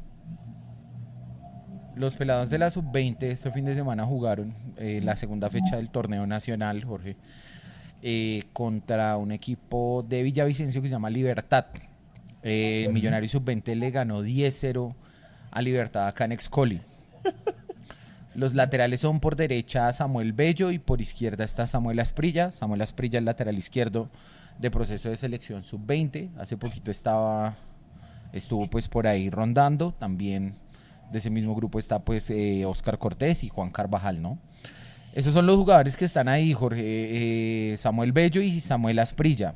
Pero Pero, pues yo pero, empezaría a acercarlos a ver qué. O sea, yo creo que igual el profe ya debe estar haciendo ese trabajo hace rato, ¿cierto? Hermano, de tener esos jugadores ahí al lado, pero no sé, no sé. hermano, un tipo que tiene proceso de selección Colombia no merece estar muy cerca de debutar.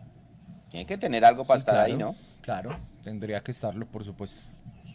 Ahora, si Pues se sí hay. demoró tanto poniendo a Rosales, pues que era el que estaba ahí cerquita Hmm. o más cerquita, pues es improbable, ¿no? Que diga, bueno, ahora sigue el que viene detrás de Rosales, no sé, probablemente yo creo que va a ser la de Vega o algún tipo de remiendo tipo la, la que, la que hace con Murillo en la izquierda, ¿no? Como improvisar a alguien ahí, pero no sé quién, ¿no? no por ahí aquí alguien decía que Guerra de lateral, pues yo no sé si Guerra puede ser... No. No, creo, ¿no? la Es que el mismo Vega se, se ve incómodo en esa posición. El mismo Vega no está acostumbrado a jugar ahí, no es, no es su posición natural. Claro, Vea pasa, que creo que si no estoy mal, el gol llega por ahí, ¿no? Sí. Sí, Ah, bueno. sí. Pasa lo en mismo que velocidad pasaba a Vega, con- creo. Eh, por lo menos el último del América llega por ahí. El tercero del El de América llega por ese creo lado. que llega por ahí, ¿no? El de Kia, no, no estoy seguro. No, no Pero- me acuerdo, pero creo que sí también llega por ahí. Toca Pero venga, le digo, la pasa, pasa algo parecido como a eso de como a eso de la selección Colombia cuando ponían a Tecillo como lateral. Que uno decía, este man, Sí. estando de lateral, se le nota que es central, ¿sí? Porque es un jugador. O sea, creo yo, Lucky, que hoy en día los laterales tienen que tener una muy buena ida y vuelta. ¿Cierto? Claro. Tienen que pasar muy bien al ataque, con velocidad, con control del balón y, ¿por qué no? Con, digamos, unas características buenas para el uno a uno, una buena gambeta, un buen regate, un, un- un buen dribbling allá en, el- en la zona rival, ¿cierto? Pero, pues, digamos, uno ve un jugador que uno dice, este jugador es central, justamente porque no tiene esas características, ¿sí? Entonces, em, yo he visto que, que Vega llega a línea de fondo y, e intenta meter el centro, parecido a lo que hace Murillo por izquierda. Son jugadores que dan la mano, que intentan cumplir, pero que no, no se les ve natural en esa posición. Sí, no, No es, sé. es Yo que- es que- no toco el medio campo. Yo no toco el medio campo porque cuando algo funciona, simplemente se deja quieto. Larry Vázquez y Vega ahí hacen una dupla perfecta que le ha funcionado al equipo. Si se quita Vega de ahí, se puede perder incluso más de lo que Gamero puede esperar por eh, suplir ahí como la defensa. Entonces, eh, es un, de hecho, Vega le ayuda a funcionar mejor a Larry Vázquez cosa que pronto no va a hacer Juan Camilo García porque no lo entiende muy bien y no entiende muy bien su juego, porque no es un jugador que todo el tiempo juegue con Larry como si lo hace Vega. Él ya entiende lo que hace Larry, lo que no hace Larry, eh, entonces no, no se entenderían y, y eso podría perjudicar más a, a Millonarios. Si ya hay otra persona, otro jugador que pueda ser lateral, pues mejor intentar con ellos, probar con otros que no sea Vega. A Vega no se puede tocar de la mitad. Y ya ha pasado con América y va a pasar en los otros partidos. Una de las cosas que a uno lo pone, eh, no triste, pero sí pensativo, es que el perlacismo hoy se reivindica. Sí, no, Cuando está, pensamos pero- que ya No, estaba no. acabado. Están grabando, que ya- están grabando sí, este que, programa. que ya decía uno, pues madre, ya no existen, quedan muy pocos. Ya próximamente se van a extinguir. Hoy deben estar Todos están ahora, volver exultantes Perlaza, y volver. felices y el perlacismo debe estar más fuerte que nunca. Eh, Andrés sí, López Abaunza dice, no puedo creer que estemos par- pariendo la ausencia de Perlaza. Y sí, No, es pero así. Perlaza es que uno, uno ni siquiera puede ¿Usted a pensar quién en prefiere? ¿A Perlaza o a Vega, señor Balbuena? De Yo lateral. prefiero de lateral a ninguno de los dos. no, No, pero pero, no, pues, no, pero es pero que, es que, juguemos con 10. Digamos, es Gamero, que no, no. es que espere. Digamos, a Gamero le falta ahondar mucho en eso. Digamos, para mí siempre eh, me ha parecido que la posición de lateral es la más difícil de fútbol, por lo que decía Pisa. Es una posición donde usted tiene que marcar, pero también tiene que saber atacar y tiene que tener un despliegue físico muy bueno, porque tiene que ser un jugador de ida y vuelta. Pero yo no sé cuál es el miedo de Gamero, teniendo dos volantes tan buenos como Vega y como Larry, que se han, se han- se han consolidado y se han vuelto una pareja fuerte, y tenemos dos centrales que son muy fuertes también. Entonces, que en dado caso siempre le pueden dar la mano a, mm, digamos, a los laterales. Caso contrario, como cuando jugamos la final con el Tolima, pues teníamos a Paz, entonces cualquier lateral o cualquier defensa que usted ponga ahí va a ser una, una bola de nervios y, y- y no va a tener como una como una, un buen apoyo, pero, pero si usted ve el, el mono Ginás siempre apoya ese lado y, y nuestro otro central también apoya el otro lado y los volantes son muy buenos quitando y, y haciendo eso. Entonces yo creo que a él sí le falta como atreverse, ese sería el experimento que yo haría, el único que yo haría para, la, para encarar los tres, tres partidos que nos quedan o cuatro partidos que nos quedan, eh, el de poner dos pelados. Si tengo un pelado que está en proceso de selección, para mí es una persona que debe estar muy cerca o debe estar debutando, porque por algo está en proceso de selección y lo están mirando pues por encima de muchos jugadores que hay en Colombia. Y al pelado Rosales hay que probarlo. Si no lo probamos acá y, y- y si no le damos partidos, pues no sabemos nunca si va a estar y, y no va a estar y vamos a seguir jodiendo que el perlacismo y que no, no, no, ese man ya tiene que irse de millonarios. Esa es una de las sí, primeras sí. cosas que tiene que irse de millonarios. Ya, fin. Hay que probar, ya. Perlaza no funciona, no, Sí, no ya. funciona y, y es que es lo mismo si pones o no a Perlaza, porque es un jugador que no Sí, aporta un- y como no aporta, pues simplemente es como jugar con, con 10 jugadores y cuando hace algo es erróneo para el equipo, no marca, siempre está de espalda en el uno contra uno, no corre tampoco, es un jugador que genera muchas faltas, entonces Es que mire, lo que dice Carlos es verdad y lo que yo les estoy diciendo. Perlaza pasa de agaches porque tenemos dos buenos volantes de marca y dos muy buenos centrales. Y siempre Y- pasa de agache y, sin embargo, gacha, no y sin gacha. embargo, siempre hace su embarradita, dos embarraditas, golecitos. El año pasado yo les decía, cada vez que jugó Perlaza, perdimos. Cada vez que voló no. Perlaza, y por la punta de Perlaza nos metían los goles. Antes que nada, un saludo a doña Ofelia Perdomo, que nos está escuchando, que está cumpliendo años hoy. Eh, muchas gracias por escucharnos, eso es tener Sí, aguante, es. porque hay veces, hay veces nosotros somos insoportables. Un gran saludo, doña Ofelia, y que pase un gran cumpleaños usted con toda la familia. Y de- de- con respecto a lo que dice el señor Balbuena, eh, a mí nunca se me va a olvidar el partido contra Cortuluá, de Perlaza. Entró a que perdiéramos, hizo penalti, casi hace otro penalti, casi hace autogol. No, no, fue un desastre, hermano. El perlacismo se tiene que acabar. Se tiene que acabar. Tenemos que erradicar eso como, como al uribismo. Eh, ahí me meto ya en aguas que no me debería meter, pero, pero, pero, pero, pues sí, el perlacismo tiene que acabarse y yo espero que Perlaza ahorita en junio, cuando cumple contrato Pizarrap? Ya le averiguo. En diciembre, ¿no? De- Venga, fue un año. ¿Cuál es el? Yo sé, yo sé que el tipo no está, ¿no? Pero eh, físicamente Román tiene algo. O sea, ¿está lesionado otra vez? o- El, eh, Román a mitad de tiempo lados. No quiere jugar. se, se lastimó el tobillito. Pero está, va para largo eso. o- Es No, que es pues un es- dolor que viene y va. Es un dolor, como un dolor de una canción de Diomedes. un dolor Una herida que no cicatriza.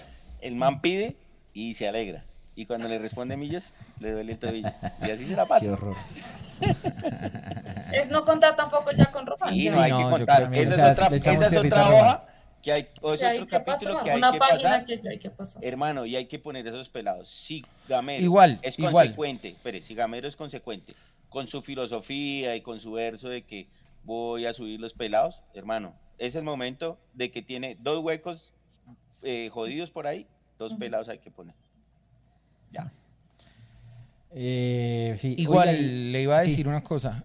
eh, con el nivel de juego del Román que hemos visto este semestre, yo creo que así no estuviera lesionado, también estaría en la conversación de si debería seguir siendo titular o si deberíamos buscar alguna Sí, variante.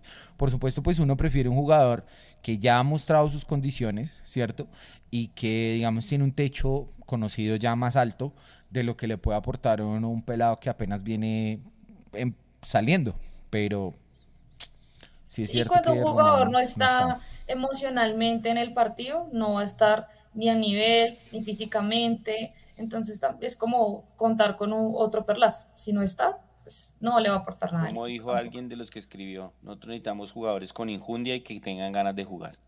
Y un sí. pelado creo que Terrible, va a tener un terrible eso. poquitico más de ganas que las que muestra Román, porque el último partido fue terrible. Y, y lo que muestra Perlaza y ya, pues de ahí para adelante. Lo que venga es ganancia, es que son tan malos que lo, lo- lo están jugando tan mal que lo que venga es ganancia. No podemos ser, no podemos, no puede haber algo peor que ellos. yo creo. Se ha visto mucho de todo por acá, ¿no? Pero esa, esa de Román sí es No, creo que hay un... mural en- de la en- infamia. En, en la hinchada de Millonarios es difícil que todos estemos de acuerdo. Creo que, digamos, algo que nos pone de acuerdo a todos nosotros es que el gol de Henry Rojas es uno de los goles que más hemos Sí, gritado. Creo que es Eh, de las, posa- de las sí, pocas cosas en las que, que uno estamos se todos pone de acuerdo. Sí, sí. güey. O sea, pero yo he visto que estamos la Y- y, mayoría... eso, y eso porque Lucho, espere, usted, usted dice, hoy se recuerda el gol de Henry Rojas y le dicen, pero ya, eso fue hace cinco años, Pase la deje de vivir de eso, Eh, por estar celebrando eso es que no celebramos goles nuevos, Eh, conformista.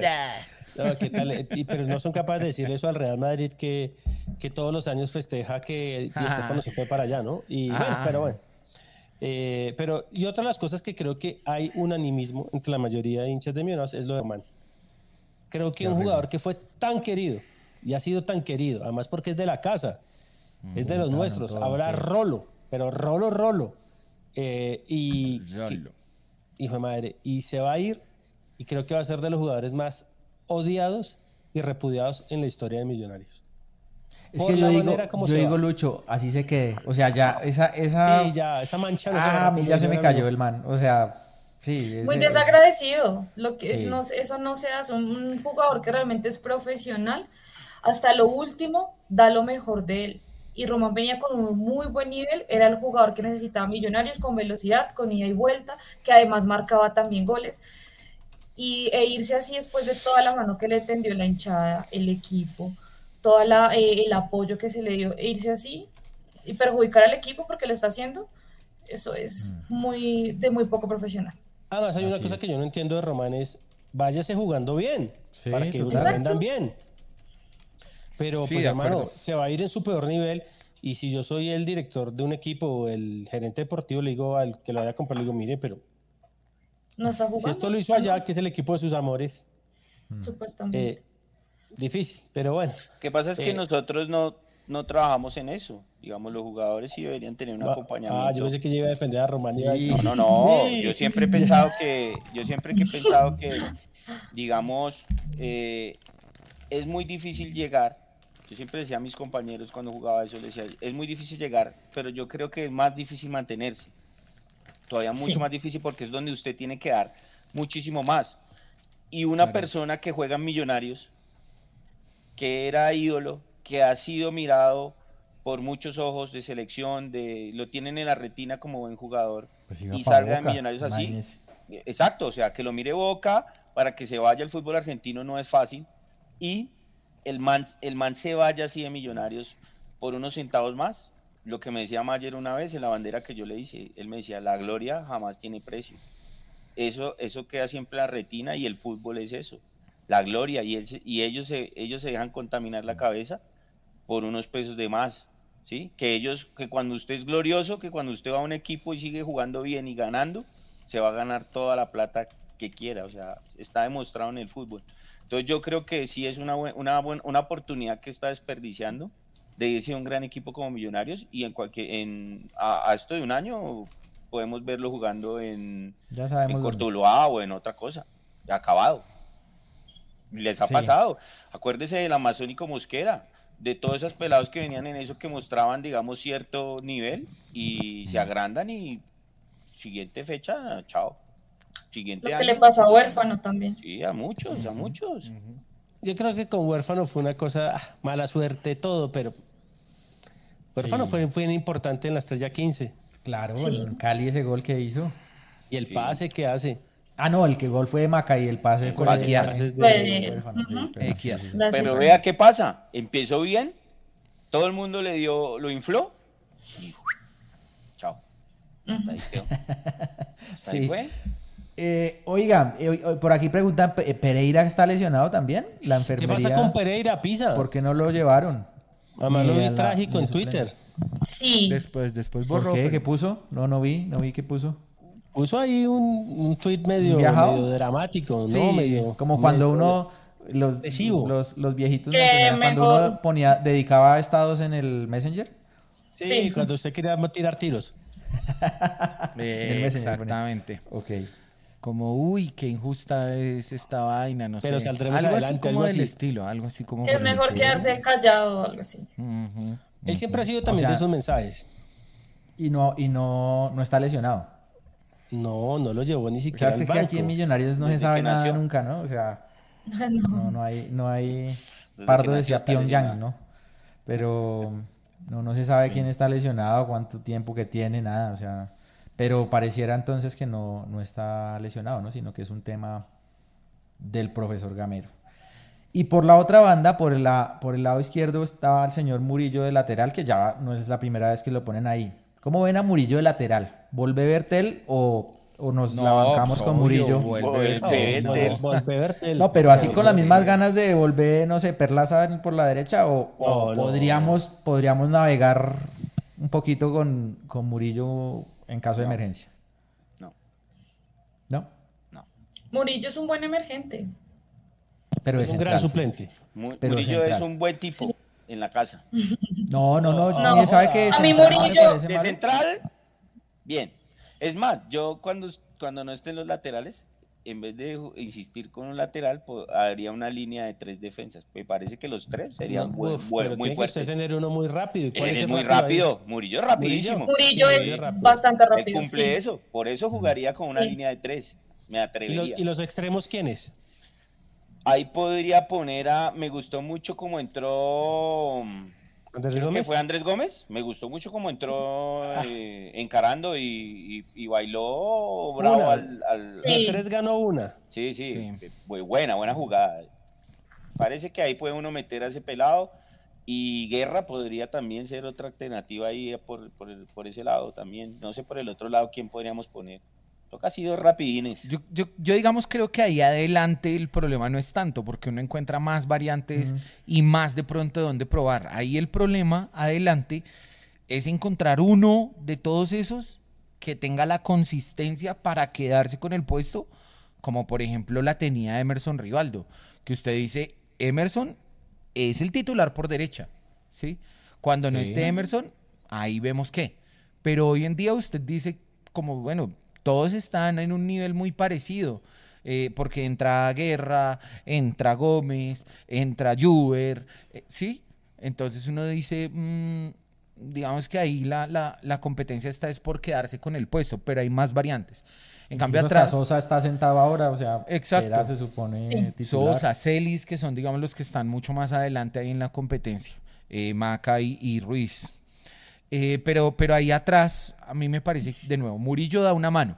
Murillo da una mano, defiende muy bien, digamos, sobre todo cuando se trata de no regalar el espacio en la espalda. Y no es porque no lo regale, sino porque es muy rápido y alcanza a corregir para devolverse en un pique, para cortar una pelota, etcétera. Sí, eso sí, yo creo que le falta es esa salida, esa elaboración de juego, ese asociarse con los compañeros que están en, digamos, cerca de él en su, en su entorno para poder realizar un fútbol ofensivo como el que le gusta a Millonarios. Millonarios basa su idea de ataque en cinco carriles, Jorge. Yo, eh, eh, acuérdense cuando, cuando Gamero en la rueda de prensa de Cali y McAllister hablaron de ese tema de los carriles. Millonarios divide la cancha en cinco carriles. Eh, y cuando va a atacar, el lateral y el extremo no pueden estar en el mismo carril ni a la misma altura. Entonces es lo que yo, lo que, perdón, lo que siempre pasa con Millonarios. Si el lateral pasa por fuera, el extremo se mete hacia adentro. Y si el extremo pasa por fuera, el lateral se mete hacia adentro para poder llegar al área. Murillo, por sus características de juego, no puede hacer o no hace bien esa tarea, ¿sí? Y yo creo que ahí Millonarios ofensivamente pierde. Bueno, sí, ese es un buen análisis. Pisa nos dejó, nos dejó pensativos. Con la, boca, con la boca abierta. Nos dejó claro el funcionamiento. Ni Mauro, ni Mauro. Sí, no. Ahora, las ABP, hablemos de las ABP. Bueno, existen las ABPO barra ofensivas. Ahora, yo prefiero a Guerra barra. que a, que a Andrés Gómez. No sé por qué no está jugando Guerra. Es que esos, es- ese tema del manejo de, de, de grupo de Gamero es raro. Con los arqueros se la casó con Esteban Ruiz como si fuera Montero. Como si con fuera los delan- Oliver Kahn. Sí, Oliver Kahn. Y ahora Guerra hace gol y lo sienta. Eh, Juber borrado. Volvió Andrés Gómez. eh, no, no Ojo, sé. y hace ocho días Andrés Gómez yo lo vi en el estadio y estaba en la Sí, tribuna. estaba allí. Estaba allí. Sí. Sí, estaba allí ahí. Y, "Eh", y, y no, y de pronto vuelve y aparece el, el, viernes. Es, rarísimo, lo que dice Lucho es verdad, es rarísimo, porque no hay como una consistencia y un plan que uno vea decir, bueno, este es el primera opción, y esta es la segunda, esta es la tercera, sino no, el que caiga va ir jugando. Pero bueno, uno también, digamos, digamos que eso no, no me parece del todo malo tampoco. Porque uno, uno dice, hay que probar las variantes, hay más jugadores para ver, pues si llevan a otros, eh, no, digamos, no, no me parece necesariamente No. malo o Y negativo. pisa. ¿sí? Mientras ganemos. Lo raro es que ninguno se consolida. mientras ganemos Sí, y el equipo ganemos, tenga claro. un funcionamiento bueno, pues hermano, Gamero siempre será el que tiene la razón, porque para eso le pagan y para eso trabaja. Ahora, eh, vamos a verlo, vamos a verlo. Minados adelante, adelante tiene con qué generar opciones de gol, no tiene quien haga goles, tiene con qué generar opciones de gol.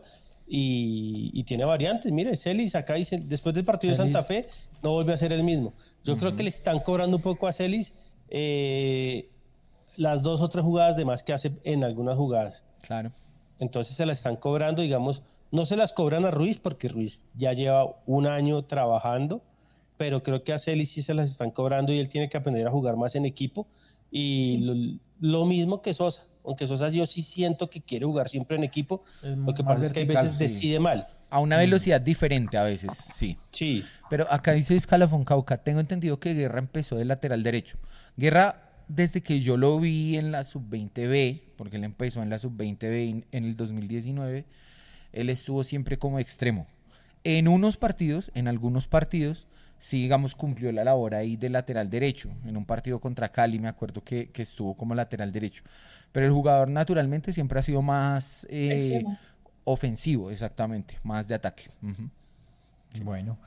Y hablemos ya ahora sí para ir cerrando el análisis de equidad eh, contra equidad eh, de la línea defensiva, ¿no? De, de, los dos centrales y bueno, de Montero. Eh, ¿cómo, ¿cómo, han visto el funcionamiento de, bueno, la pareja? Sabemos que esos son los titulares, pues Ginás y Vargas, pero más allá de, pues, de decir que esos son y que no hay más, ¿les ha gustado el nivel reciente de ellos? ¿Creen que, que hay, hay donde mejorar por ahí. Mucha gente, por ejemplo, habla de que Ginás en Cali por ahí se dejó, se dejó llevarla muy fácil en el, en el gol de velocidad y en, y en, el último y en el segundo Vargas pues que se deja dar la vuelta estamos con eh, un, digamos un nivel bajo en los centrales no. no no lo que pasa es que cuando usted no tiene el filtro la primera muralla que hace que los centrales se sientan seguros, pues a los, a los centrales toca jugársela mucho. Y el partido contra Cali fue eso. El filtro en el medio se perdió y por eso es que pasaban tan fácil los delanteros al. Y no teníamos laterales. A, los centrales. Y ahora, Ginás y Vargas no son rápidos. Exacto. y han hecho un desgaste físico por culpa de los laterales que no cumplen la función y ellos se tienen que desgastar. Exacto. Además, lo sacan muy fácil cuando no están los laterales digamos, en su los, los, que son verdad laterales, los Allinas es un tipo que lo sacan mucho de su zona y cuando usted lo sacan de su zona, pues desbarata todo el, como el, el esquema de la defensa. Entonces ahí es donde Millonarios se ve mal y todo radica también lo que dice Lucho. Si usted desbarata el primer filtro, pues eh, América se vio, América siempre pasó la mitad como si nada. usted veía, usted ve el partido de Nacional América y uno dice cómo perdimos contra esa gente. Ah, uno dice cómo perdimos contra la América, o sea. Sí. o sea, una cosa. Igual es América que jugó contra Nacional tenía muchas más bajas que contra nosotros, ¿no? Creo que los tres partidos que han perdido Millonarios no, no, ha sido porque el rival ha sido superior a nosotros. Superior. Ninguno. Sino por puras equivocaciones estructurales de, digamos, es que, es que es que Lucky, yo creo que hace, hace ya un buen tiempo hace ya un buen tiempo, no hay un rival que uno diga, oiga, este equipo nos pasó por encima. No, fíjese que incluso en los partidos de Copa Libertadores, donde sí, Fluminense tuvo tramos de partido en, lo que, en los que fue superior, en los que manejó mejor el balón, en los que atacó mejor. Yo no siento que en ningún momento nos hayan pasado por encima, como dice uno, pues de que le hayan manejado los 90 minutos y usted no se haya acercado ni una vez al arco. No, Millonarios hace rato que no tiene ese tipo de partidos y eso está bien. Desafortunadamente, hay unos partidos en los que, en los que nos han pasado cosas. Nos han pasado cosas. En, ese, en, ese, en esos partidos, puntualmente contra Nacional, América y contra Nacional y Medellín, sobre todo. Nacional y Medellín la expulsión de Medellín hizo que se fueran muy atrás. Nacional jugó al contragolpe, así nos, así nos ganó. Y América también jugó al contragolpe, ¿sí? Entonces, a veces, em, yo creo que es más el no anotar lo que, nos, lo que nos perjudica. Porque si uno anota, el juego cambia. En cambio, si usted está intentando, intentando, intentando y no anota, Sí, claro. Deja más espacios en la, en la espalda, intenta todavía con más gente y ahí es donde empiezan a llegar los problemas. Y este, con este comentario se va a hacer, mejor dicho, malo, injusto, mezquino, tirano, lo que sea. Pero hay unos rebotes de Montero que él los deja ahí en la mitad del área servidos para que se los para que se los empujen hacia adentro. Esa es la única crítica que yo creo que tengo hacia Montero. Exactamente. Contra Equidad y como pasó, por ejemplo, contra Nacional. Fluminense. No, es así. Con, Fluminense también. Entonces es una crítica de las pequeñas que uno puede tener contra un buen arquero además es una crítica válida, porque es que los, los rebotes han sido goles. Entonces, entonces, digamos, es una crítica válida y seguramente él debe estar trabajando para mejorarla. Oh, Ahora, también los centrales se confían mucho porque sabe que si el arquero va a rebote, yo siempre tengo que estar eh, A listo despejar, para despejar. atento, y, y yo creo que ellos, porque creen que él es tan buen arquero, también se han relajado mucho y no están ahí presionando la cosa. Sí, Eso es un trabajo en grupo. Por eso es que, digamos, también los centrales se ven mejor, porque tienen un, un buen arquero. Pero el arquero también necesita a los centrales, hay veces, y digamos, en los rebotes no han estado los centrales. Vea el gol de Nacional. ¿Cuántas sacó antes de que nos hicieran el gol? Creo que sacó dos remates seguidos y los defensas Sí. mirando. Y en el de la equidad lo mismo, él tapa y ahí espera que llegue el central, pero ellos también se confían mucho eso de, es lo de- que de que él va a coger el balón. eso es lo que tiene Juan Pablo. Juan Pablo saliendo es muy bueno, pero en marca tiene muchas falencias. Y en marca casi que siempre le ganan a, a Juan Pablo Vargas. Es, es que no es tan rápido, ¿no? Es, eh, Martín, nosotros estamos transmitiendo, perdón, George, ¿Qué perdón, perdón, qué pena. No, es que la gente dice que no estamos transmitiendo, y sí, ahí están transmitiendo los partidos de, Sí, no nosotros, pero sí unos, exacto. una- unos socios que tenemos. eso sí, Sí, Unos sí, exacto. Uno- unos socios. Sino que de pronto eh, usted no se ha conectado, Martín, pero ahí están las transmisiones para que las escuche y nos diga qué le parece. ¿Cómo le parece? ¿Cómo le parece? Ahora, las transmisiones se acabaron cuando Pisa transmitió una final y la perdimos. Ay, ay, no, ay, Pisa. ay, ay. Pero no, no, no, sé- no, sé no, no, cómo no, hizo no, ese no. día. Yo no Sí, sé ¿cómo cómo hizo? día. ¿Cómo hizo? No, pues apenas se acabó, apagué todo el computador. Pero hicimos debate después. No, no, no, no. ¿No? no Ese día no, hicimos debate, ¿no? No, ¿qué vamos a hacer? ¿Quién iba a hacer No, ese debate día. ese día? ese día? No, la... No, el debate ese día que lo hicieran Brainer Paz y... ¿Quién era el otro central ese día? No, y Vega era ese día el partido. ¿Quién era el otro central ese día? Venga, creo que era, ¿no?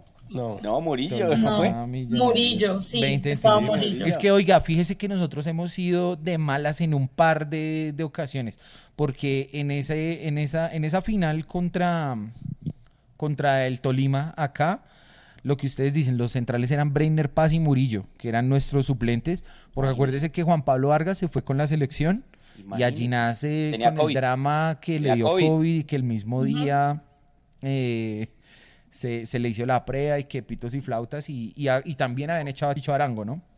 Muy parecido al 2019 con América. Y Uribe tenía su problema en el tobillo también, ¿no? No, es que Y aún así jugó así. Y aún así íbamos eso- ganando y estuvimos a media hora de... No. Sí. Estábamos a 30 minutos y el Tolima estaba en su peor momento que no sabían, no, no tenían por dónde hacer el gol, no, no tenían por dónde. Porque la- en los primeros 15 Ah, minutos a el Juan arquero Pablo Vargas lo lesionó Jesus. Claro. Sí, fue en un partido contra Sí, América. tiene que él por razón, eso que le puso la rodilla en la espalda. rodillazo sí. en la espalda. Cerdo ese. Y, y, mm, en la otra, en la en ese 2-1, a ver, espérenme un segundo. No, busco el arquero en los 2-1. primeros 20 minutos sacó como 6 goles del Tolima. Sí, hay que reconocer que, que Cristian Vargas fue, no, Ruiz. No, Cristian eh, Vargas. No, Cristian Cristian Vargas. Vargas. fue. Sacó El arquero cinco. fue Cristian Vargas, sí. O sea, ese man nos mantuvo en partido lo partido jugamos 60 regular. minutos. Y nos trajimos un resultado y... Ay, la pu, la pu que Y me pa. Bueno, Y después, pero... y después, después contra América ese partido en Barranquilla. El partido, el partido contra América en el 2019 también nos tocó con suplentes, Luqui, porque el arquero ese día era Ramiro Sánchez. Acuérdense que se hace el gol del Los dos tiro libre. centrales, Paz y quién? Paz y Rambal. No. Esos fueron los centrales ese día porque Yo me también... acuerdo esa noche jodiendo aquí. Eso fue antes un programa hicimos y nosotros Sí, diciendo América sí. viene destruido. No. La barra brava del América en el, en el Dorado esperó. Nah. Yo decía, 1-0 no podría ser mejor. Si hay un Lazo. América ganable, es este. Tres de la tarde, Ay, todo Ay, Todos escapando trabajo, todo, no. Sí, terrible. Estudio, bueno, en fin.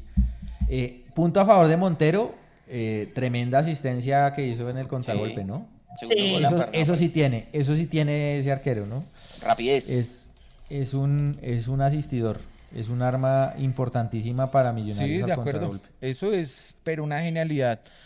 Eh, ha puesto varias asistencias el amigo Montero, no solo la de este partido, sino tal vez un par más. Ahorita me acuerdo de una de una jugada en largo para Jader Valencia, pero no me acuerdo exactamente en qué partido. Pero en esta, la jugada empieza con un saque de manos muy bueno al espacio para que Macalister Silva vaya, conecte con Ruiz y defina dentro del área de una de una forma muy, muy buena. Obviamente hubo un toque ahí de uno de los jugadores de Kiat, pero el ¿Verdad que dieron iba autogol? con No. dirección de gol. Sí, dieron autogol. Sí, nah. Sí. Sí era, pero sí ¿De era autogol, no, iba, a su- iba Oh. para adentro, ¿no? Iba para adentro, pero dieron autogol. Nah, qué mentira. El gol de Libertadores, dice Luis Romero, que, eh, Luis eh, Romero, que fue el, el gol que sacó Montero Ah, claro. en largo. Sí, sí, sí, sí. Sí, muy bueno ese recurso de tener esa asistencia porque sorprende mucho. Y digamos, muchas veces en esas jugadas de, de esos saques, si los jugadores están bien posicionados, no está el fuera de lugar, ¿cierto? Y se puede jugar muy al espacio cuando están eh, jugados ofensivamente los rivales. No, y además Maca le metió un ritmo bueno la jugada. Fue Sí, tres pases y toma. sí, sí. Sí, sí, sí. Es que, el, es que el fútbol jugado a un toque es otro deporte. Eso sí. Como ese partido No de la de Premier. No, qué partido. Esa velocidad, hermano. Esa velocidad parece otro deporte, esa vaina. La Eh, intensidad. para que hubiera bien. una regla como que no, usted no puede tenerla más de tres segundos o no puede transportar más de tanto. O sea, pareciera que hubiera una regla así, ¿no? Que- No, y la intensidad. y la No, como, intensidad. como algo parecido a los, a los picheos en el béisbol. Que usted ya después de lanzar 100 bolas, ya usted está mamado y tiene que Ya salir. mamado. Entonces Sí. usted maneje sus 100 toques de pelota, no, 100 son muchos. 30 toques de pelota y haga lo mejor que pueda, porque si usted no los aprovecha, out. Pero yo veía, George, que no solo nosotros, sino uno veía a los argentinos decir, estamos jugando Sí. el mismo deporte, los brasileños estamos jugando el mismo deporte, todo el mundo. O sea, realmente... No, es pues los es españoles. Ese- ese es la eh, Liga en Premier. ¿cómo? Simeone, ¿estamos jugando el mismo deporte? Oh, sí, León. ¿Qué es Sí. Bueno, ¿Qué es Lo más probable es que el atacante Santiago Mosquera no continúe en Cali. Sí, le fue mal a, a, a Mosquera Le fue re mal. Porque Re mal. ¿Por qué Duque con el dedo partido no juega más este torneo. Uribe lesionado. Y Giraldo Nah, también sí. como que... Y Giraldo- Giraldo, no, pero este partido Giraldo jugó bien. Sí, es que es Estuvo de buen titular jugador. y jugó bien. Sí. De como que yo leí que los querían, les querían buscar equipo, ¿no? A Uribe. Sí, Eso pues dicen es que para- yo creo que la expectativa- sí. sonarlo. Claro, la expectativa de Giraldo era ser titular en Junior, pero allá se encontró con más jugadores en la misma posición que no lo han dejado porque está Didier Moreno, está Fabián Ángel y ¿Sí está son mejores que él? él. No creo. Pues si le gustan más al técnico. Ah, bueno, eso sí es otra cosa. Sí. Oiga, hablando de recursos, eh, ¿cómo les pareció la ABP o de Millonarios en el gol? Yo hace rato no veía, digamos, un laboratorio así que funcionara. Ya yo, pues, eh, vi en la tribuna ya la gente, eh, cuando vio que cobraban en corto, no, otra vez esto. es- Nómbrelo, nómbrelo. Rodrigo Alvarado, nómbrelo, nómbrelo. No, no, no. Ana Carolina Zapata. Ana Ay, Carolina ay, ay, Zapata, señor. Andrés Balbuena, No, no, yo no César estaba con Balbuena. ellos. No, yo no estaba con ellos ahí. No me metan ahí. yo César estaba Campos, mi- César Nieto, Yo estaba Alejandro ya en mi palco quieto. Raúl Escobar. Oiga, y, y- y esa es una idea que, que por lo menos en los comentarios de los partidos, voy a decirlo a nombre propio, el señor Carlos Antonio Vélez, viene construyendo en la audiencia, ¿no? Que Millonarios, mejor dicho, tiene un playbook, mejor dicho, un libro, un libro repleto de jugadas tampoco yo lo siento así. No tiene un libreto de jugadas, pero las que tiene las tiene muy bien practicadas y, la, Sí. y, le, ha- y le salen y han hecho goles así. O sea, por lo menos he trabajado. Y me lo decía un, un prof- un profesor, me decía un, el papá de un compañerito de, de Juan ahí en Fortaleza, que, Sí. es de, que trabaja en Fox Sport y es periodista deportivo. Me decía que los Nombre, manes nombre. Ah, bueno. trabajan, trabajan muy bien. El man me decía, digamos, Millonarios es uno de los, decía, Gamero es el, uno de los técnicos del fútbol colombiano, digamos, el único me decía que trabaja muy bien ese tipo de cosas. ¿Cómo se llama el papá? Pablo César. No, no, no. Oiga, no, eh, pues yo no sé, Jorge, si es que de pronto a uno le falta apreciar más esas jugadas. Uno no se da cuenta porque uno no fija en eso. Exacto, de pronto es que uno no se fija en eso, pero yo no sé, yo no sé si, si Mm. será tan, Tan amplio el repertorio. El, el repertorio que... No, son dos o tres jugadas y Yo también ya creo la lo tienen mismo. bien practicada. Ahora, el gol es una pinturita. Es una Sí. pintura No, es porque... que ¿Quién es el que Magia. lo apivota al final a McAllister que no, no, no Larry ver quién es? Larry Ah, es. Larry, muy bien, ese es tremendo. Es el, el- la jugada empieza con tres. Rosales pasa por encima. eh, Dani Ruiz se la toca en corto a McAllister. Maca se la devuelve a Dani Ruiz. La toca McAllister más adelante para Larry. Y Larry se la da el espacio eh, para que McAllister defina. Es una jugada muy buena, sobre todo porque creo yo que, que, que le demuestra a uno como, eh, como, digamos, como persona que está viendo el partido, que Sí. cuando el fútbol se juega a una intención, a un toque, rápido, de forma progresiva, es, es muy difícil que a usted lo marquen. A mí me parece que, digamos, no solo aplicaba esa jugada puntual, sino en el contexto del ataque de Millonarios, falta mucho más hacer eso. Una pared en el centro del área que rompa esa línea defensiva y que le permita al delantero llegar para marcar. Pero eso es una muestra de trabajo. Si, si Maca tiene ese nivel en todos los partidos, la definición no puede ni siquiera ya ser un problema de aquí en adelante, de pronto. Y que él puede ser la solución a ese problema que tiene tan, tan latente Millonarios. Si él juega así como jugó, que no, de hecho no fue tan lento como suele ser él y como suele retrasar el equipo, le puede funcionar. Y quizás esa sea la solución, que Maca esté en ese nivel que tuvo. Ojo que Maca siempre ha sido un buen anotador. Hace goles. Es un, es un man que hace Cuando goles quiere pegarle al arco, llegar. a. Exactamente, como dice Jorge. Cuando no empieza con sus, con sus filigranas y a, y a darse los lujos, el man- hubo una época hacer- que con, con antes de Gamero, ¿quién Claro, no le estuvo? perdona una maca, es que está no, las No, no, no. No, o, no, o hacer de pronto, no, lo que yo iba a decir era, es, es positivo. Maca, No, él a veces piensa mucho en sus compañeros y le da la oportunidad de que ellos Sí. sean los que marquen cuando él Sí. lo puede hacer. Eso no es malo, pero sí, pero Maca lo puede hacer y puede que el equipo anote más fácil, entonces eso no es malo. En Cuando se acuerdan que por el 2016, centro- Lucky, en 2016 hizo nueve goles. Nueve goles. En hacía goles. 2016 El tipo tiene- con quiénes, echemos cabeza. Vea que él puede ser- 2016. Cuando él llega por la mitad, es muy mortífero el hombre ahí. ¿Usted se acuerda, Lucky, ese partidazo, ese partidazo que hizo McAllister allá en Medellín cuando ganamos el semestre Sí. pasado? Que el tipo hubo una como que estaba desde afuera y lo dijo, lo voy a poner allá y pegó en el palo. Yo ahí Sí, dije, este tipo, los dos ¿por qué no intenta más? ¿Por qué no intenta más? Porque tiene, o sea, la- el guante en el pie para, para, para ponerla donde él quiere. Nada más mire el segundo gol, como, como la pincha. El arquero viene con todo y se la pincha perfecta. De- dele eso arazo a otro, hubiera que hubiera, Sí, sí, total. se la hubiera puesto No, allá. la- pero- Alejandro Alejandro. Cepeda. Nosotros no estamos diciendo que es una jugada más, estamos diciendo que es una pinturita. No, Sí, estamos diciendo que es una jugada jugada. trabajada, elaborada. Sí, no, guau. Igual, Gustavo Petro Erupta y Alejandro Cepeda. Nah. Buen chiste, ¿no? nah, Ese es un buen chiste. Se acabó esto, señores.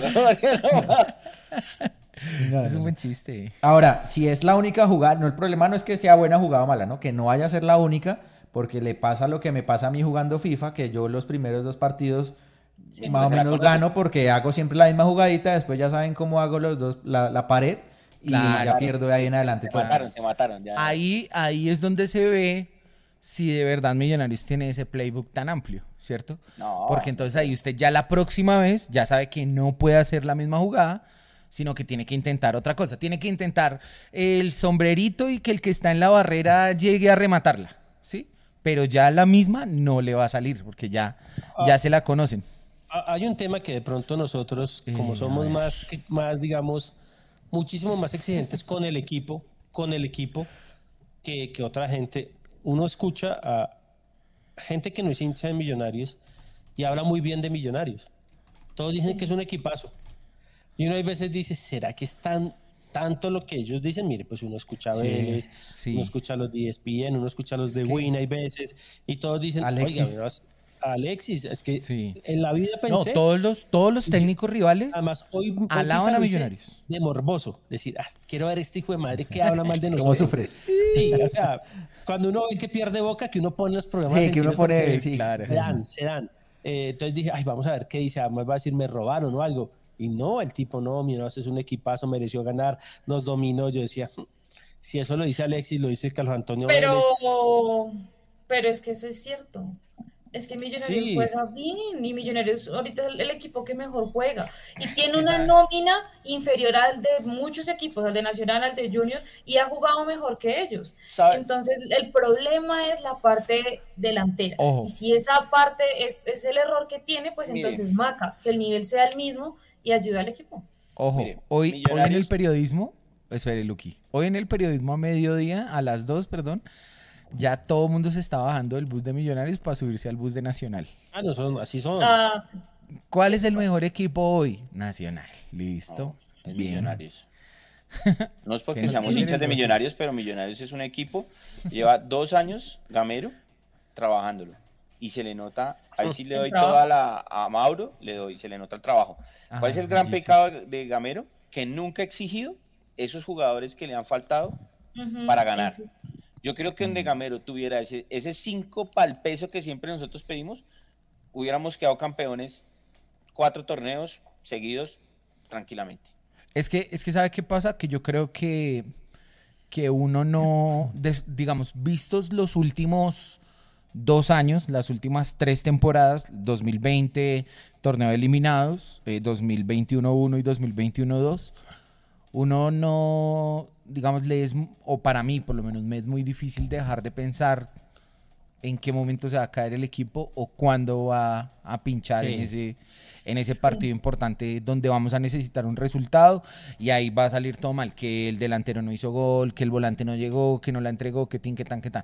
Sí, porque no sé, o sea, yo creo que eso lo va marcando a uno y, y le va dejando ahí como la experiencia. Entonces uno dice, si hubiera llegado un mejor delantero como llegó un mejor arquero, chance hoy estaríamos mucho mejor eh, posicionados, pero bueno. Hoy le llevaríamos al primero que es Nacional o es el Tolima. mm, Le Nacional, llevaríamos, Nacional, Nacional. Tolima Millonarios, le llevaríamos nueve puntos más de ventaja tranquilamente. quizás. Y entonces los manes dicen, no, es que Nacional es el mejor equipo. Eso es pura mentira. Los dos mejores equipos de hace dos años en, en Colombia han sido el Tolima y Millonarios. Y Siempre. Millonarios. Ahí está. siempre la- El mano a mano siempre ha sido Millonario Nacion- eh, Tolima. ¿Dónde ha Tolima. estado Nacional?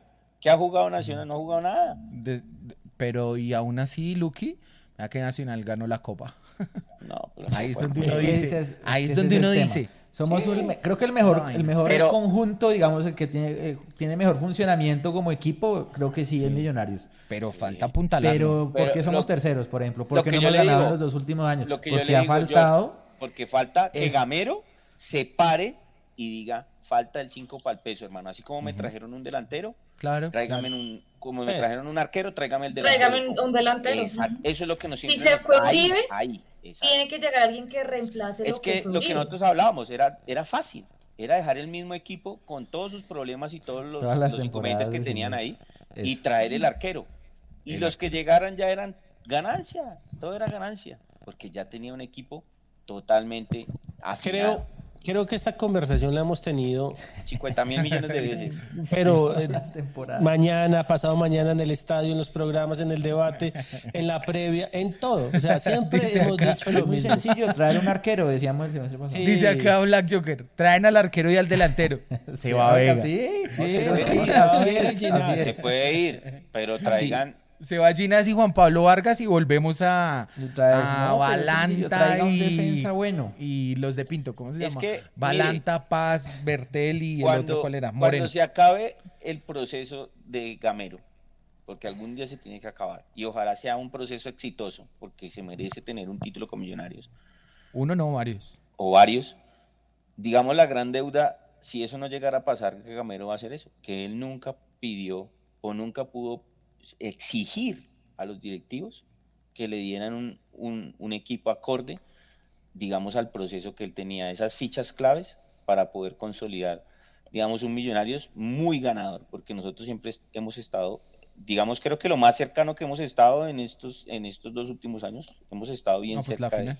de lograrlo. Pues la final. Porque nosotros siempre jugábamos la final y el siguiente torneo un desastre. Y veía que Millonarios Ahora, jugó la final, usted- volvió a pelear, volvió a pelear y otra vez Y está, está otra peleando. vez en la pelea.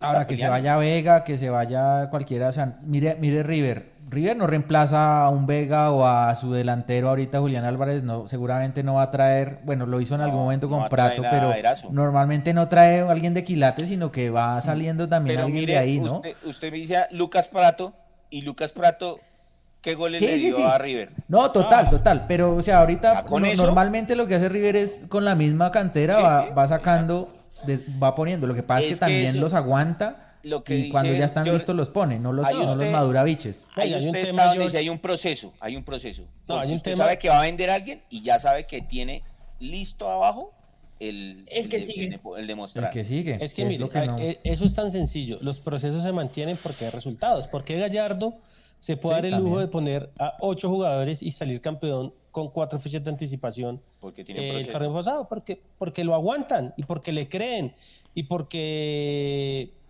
nadie le cuestiona nada. Caso contrario de Boca. Boca trae Boca- y trae y ya, gasta ya están plata. mirando a ver cómo sacan y a no han Bataglia. podido, y no han podido, ¿por qué? Porque no se le dan los resultados. Acá lo que necesitamos es que Gamero gane algo. ¿Por qué?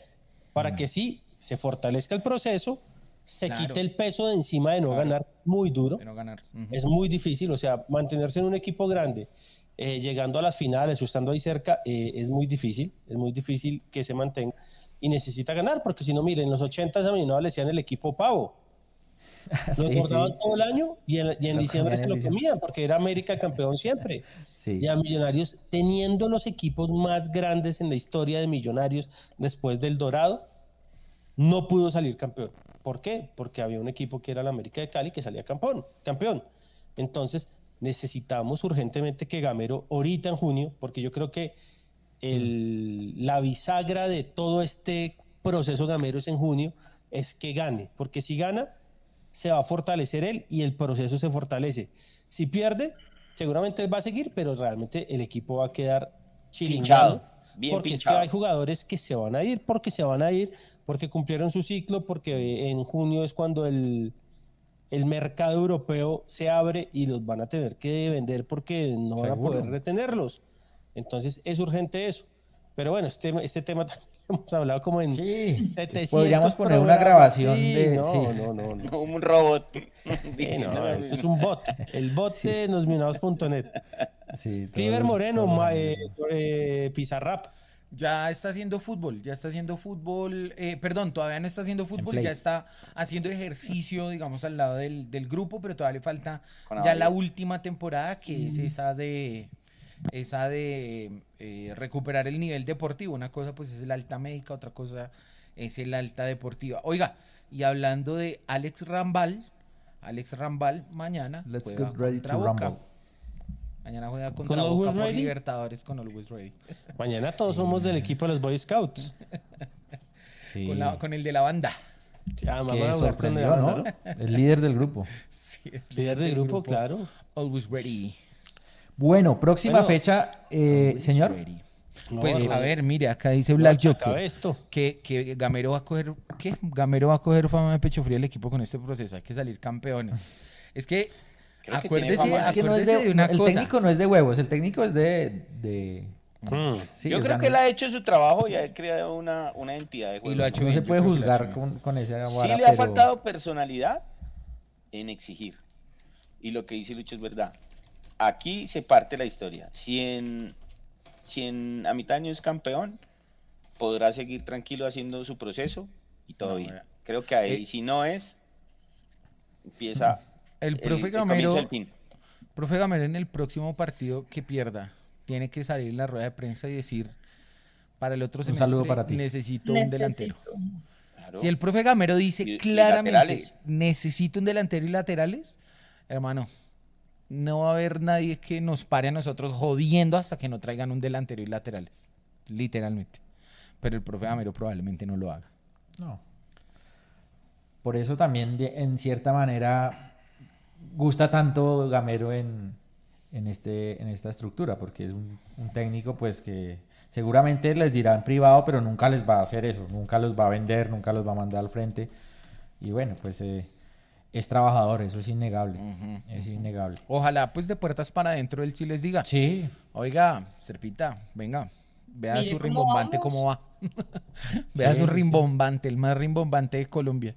Y mire que, y mire que a veces ni siquiera es, ni siquiera es eh, un gran trabajo de scouting y de análisis y de cifras y de datos, porque supuestamente Erazo llegó a Millonarios porque era el goleador con equidad, ¿no? Porque había hecho una buena temporada. Pero usted ve a Luciano Pons de donde lo sacó el Medellín y usted dice, "Mm, echaron un tiro al aire y le salió bien la jugada. usted- Galván de dónde viene Galván, cuando ¿de dónde venía? Las Pérez. Franco ¿quién era Armani, ¿de dónde llegó? venía? En otra Armani- posición. Armani era suplente de Pesuti y lo puteaban Ajá. todos. O sea, también es. Era el cuarto hay arquero. muchas cosas. Sí, Era el cuarto Sí. arquero nacional. sí, sí, sí, sí. sí. Pero bueno. A mira veces a es riesgos que le anda metiendo en el pasto, ¿no? Dubia, no, sí, pero no sí, hubiera- lo hubiera traído. pero es que ya Millonarios era no nueve da. que necesitaba Millonarios. No. No, Ah, pero no sé, lo hubieran traído y estaríamos. Sí, bueno, o sea, mejor No, que Erazo cualquiera. ah. Bailando No, la pero sí, culebrita esto lo hizo, sí. tranquilo, la Lucho, tranquilo, que Erazo va a hacer el gol de la final. Ojalá. Pero ojalá pisa, ¿por qué? Le va a celebrar así. así. Sí, así. De madre. Cosme nos hizo así. Sí. Tancredi nos hizo así. O sea, ojalá hagan goles, ojalá hagan goles, pero hasta el momento no han demostrado. Y hay gente que quiere que diga que no, que no, que, que hay que aguantarlos, hermanos. Si juegan mal, hay que decir que juegan mal, porque esto es millonarios. O sea, el club de amigos o el club de, de, de los aplausos no somos. Queremos que los jugadores que están acá demuestren porque están en millonarios. Y acá, Sí. yo que soy el tipo más pro maca del mundo, veníamos diciendo que había jugado un torneo horrible. Hasta el partido contra Equidad había jugado un torneo muy flojo. Y no somos antimacas. No, pero es verdad. Germán Cano venía de la B de Argentina, dicen ahí. No, no, no, Ahora, cuando- a Maca hay que darle más duro porque es el que mejor juega. Sí. Uno que Y es el capitán, es el capitán. Uno que le va a pedir a Erazo que haga cinco goles por partido. No, y lo Porque- mismo, uno sí. que le va a pedir a Jader Valencia, hermano. Jader Valencia Exacto. es un pelado que tiene 22 años, ¿sí? Sí, y que total. usted no le puede poner la responsabilidad a un pelado de 22 años a que lleve su delantera, a menos que sea Kylian Mbappé que tiene 23 años, pero mire del nivel que es, ¿sí? O sea, hay una diferencia abismal entre, entre los dos jugadores como para no decir, no, es que él tiene que responder. Hay pues, una hermano. diferencia como de 500 goles, no más. Sí, claro. Oiga, me puse a revisar cuántos goles tiene Macalister Silva y tiene ahorita 54 por liga, tiene 5 en copas y tiene 5 en torneos internacionales, o sea, tiene en total 64, todavía no ha llegado a los 100 goles. ¿Y con cuántos con millonarios? Con Millonarios son, a ver, menos 8 con el Cartagena, menos, no, mejor dicho, una cuenta acá. Se lo vol- lo volvió mierda. 41 y 3, 44. 44 y 4, 48, Lucho. 48 goles con Millonarios. Bueno. El día que eh, hagamos el programa de Maca, que Carlos va a estar invitadísima, eh, hablaremos de qué gol fue más importante, todo eso. Pero bueno, hoy no es el día. Para mí Maca es un, es un jugador que juega bien al fútbol, sí, pero es que es de ser consciente de que es muy intermitente y mire también lo que ha pasado en las finales eh, y porque cuando Maca no está, el equipo no está. Él es el que toma el mando y lleva el equipo y es que se vio con equidad. No, no es que sea anti-Maca, es de ser crítica de lo que pasa. Macalister está y el equipo está y el equipo juega y el equipo gana, hizo goles.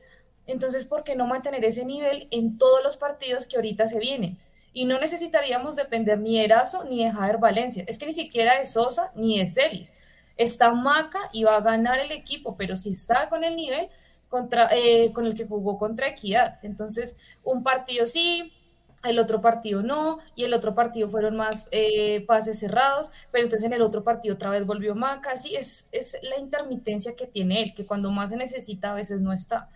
Es eso lo que yo tengo acá, pero digamos decir que no jugó bien contra Equidad, a eso sí sería un, anti, un antimaca. No, lo resalto y fue el jugador del partido porque llevó el mando. Sí, claro. De acuerdo. Uno lo que necesita es eso, que todos los jugadores que estén en la Mm. titular rindan al nivel que se necesita para ganar mismo. los partidos y para ser titulares. Eso Yo tengo un par también- de amigos pero también- antimacas, antimacas totales y el, el viernes sacaban excusas. Nada más, Entonces decías que no, chao. No, Ustedes no. son muy antimacas. Pero, ojo, mucho, ojo, muy o sea, si, si, si McAllister fuera siempre jugara bien, pues creo que no estaría acá sino en Europa, ¿no? O sea, eh, yo equipo, creo, sí. yo creo que es malo también depender tanto de uno solo, ¿no? O sea, al Maca, final claro. No debería ser todos, así, pero todos pasa. son un poco irregulares. Ruiz es un poco irregular, eh, Maca es un poco irregular. Lo importante es que cuando alguno no esté, pues aparezca el otro, ¿no? Y creo que es donde más hemos fallado, que sí, sí estoy de acuerdo contigo, Carlos, que, que Maca es un poco irregular a veces, no, viene, no venía bien, pero también es un error apostarle todo el, o de recargarle todo el peso del equipo a, a Maca, porque él no es, él no es Mayer, ¿sí? Él no es eh, Claro. Mayer el jugaba 10 del mal. Millonarios, no, no, el Mayer tipo- jugaba mal, a veces. y Mayer también, también había partidos que no, Claro, y no sí, era o un sea, jugador infalible. Exacto, Ahora, entonces ahora, ¿Qué mire, jugador mire- infalible empiece por ahí? No hay ningún jugador Mire, que sea mire infalible. la vida. Maca había tenido un torneo muy malo. Creo que el, el único partido bueno, bueno, fue contra Equidad y así todo Millonarios no bajaba el primero y el segundo puesto. Mm. O sea, no somos tan dependientes de Maca como hay veces Sí, creemos. está ¿sí? bien, Que los ¿verdad? otros han Es aparecido. también. Los Porque otros han Millonarios iba de primero, iba de primero sin Maca, sin Maca en su mejor nivel.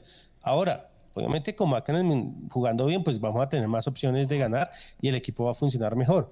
Pero hay que reconocerle a Camero y al equipo que sin un Maca sobresaliente como el torneo pasado, eh, este equipo, este equipo estaba de primero.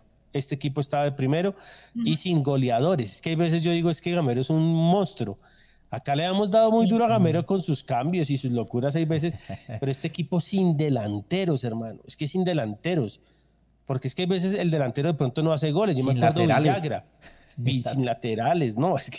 Es que Pero yo mío. lo dije en Twitter. Millonarios ahorita es el, el equipo que pues, ya está clasificado con una nómina súper criticada y que ahorita pasó tranquilamente ya a esta, a esta fase que decían que no iba a llegar. Llegó. Que Sí, Gamero decía fue criticado un por los cambios y demás. Y aquí, y Gamero es un, es un técnico que saca a su equipo, sea visitante o sea de local, siempre a ganar. Millonarios nunca está atrás. Sí. De Y siempre su mentalidad, que le funciona, ¿no? Listo, eso es otra cosa, dependiendo del rival. y- pero Gamero jamás le dice a su equipo meta hacia atrás, no siempre, es atacar y en lo posible hacer que el equipo gane. Y hoy está acá por eso también. Y eso es un, un, un puntazo Sí, a eso favor chévere, para el equipo y para Gamero. Sí, total. Bueno, nos quedan dos minuticos para hablar de próxima fecha que es contra el Deportivo Pereira de visitante. Próximo domingo, ¿qué hora es? A las 4, ¿no? Cuatro, Cuatro. y- algo. Sí, Cuatro y señor. cinco. próximo domingo, entonces Millonarios estará jugando contra el Pereira. Hay que resaltar allí para las personas que, digamos, quieran ir eh, de Bogotá a el partido, se está haciendo un plan piloto, ¿sí? Fuera del cual no hay, no hay ingreso para las personas, eh, digamos, de, del común. Hay cierre de fronteras, solo hay un plan piloto con las barras organizadas. Estas barras organizadas son eh, Comandos Azules, Blue Rain y la banda de Oriente. Lucho, ¿hay alguna más de Oriental que esté ahí dentro de eso, dentro de ese tema? Eh, no, está el Frente Independiente Millonario, eh, Asobim, Unibam y la banda del Oriente, que en Oriental es la que organiza absolutamente todos los viajes. Pero están las barras eh, organizadas y las barras populares. Exactamente. Entonces, eh, de una vez, el llamado, por supuesto, es a que, eh, digamos, si ustedes quieren ir, busquen esta información en sus páginas de Facebook de, de los grupos que acabamos de mencionar para que puedan asistir con ellos.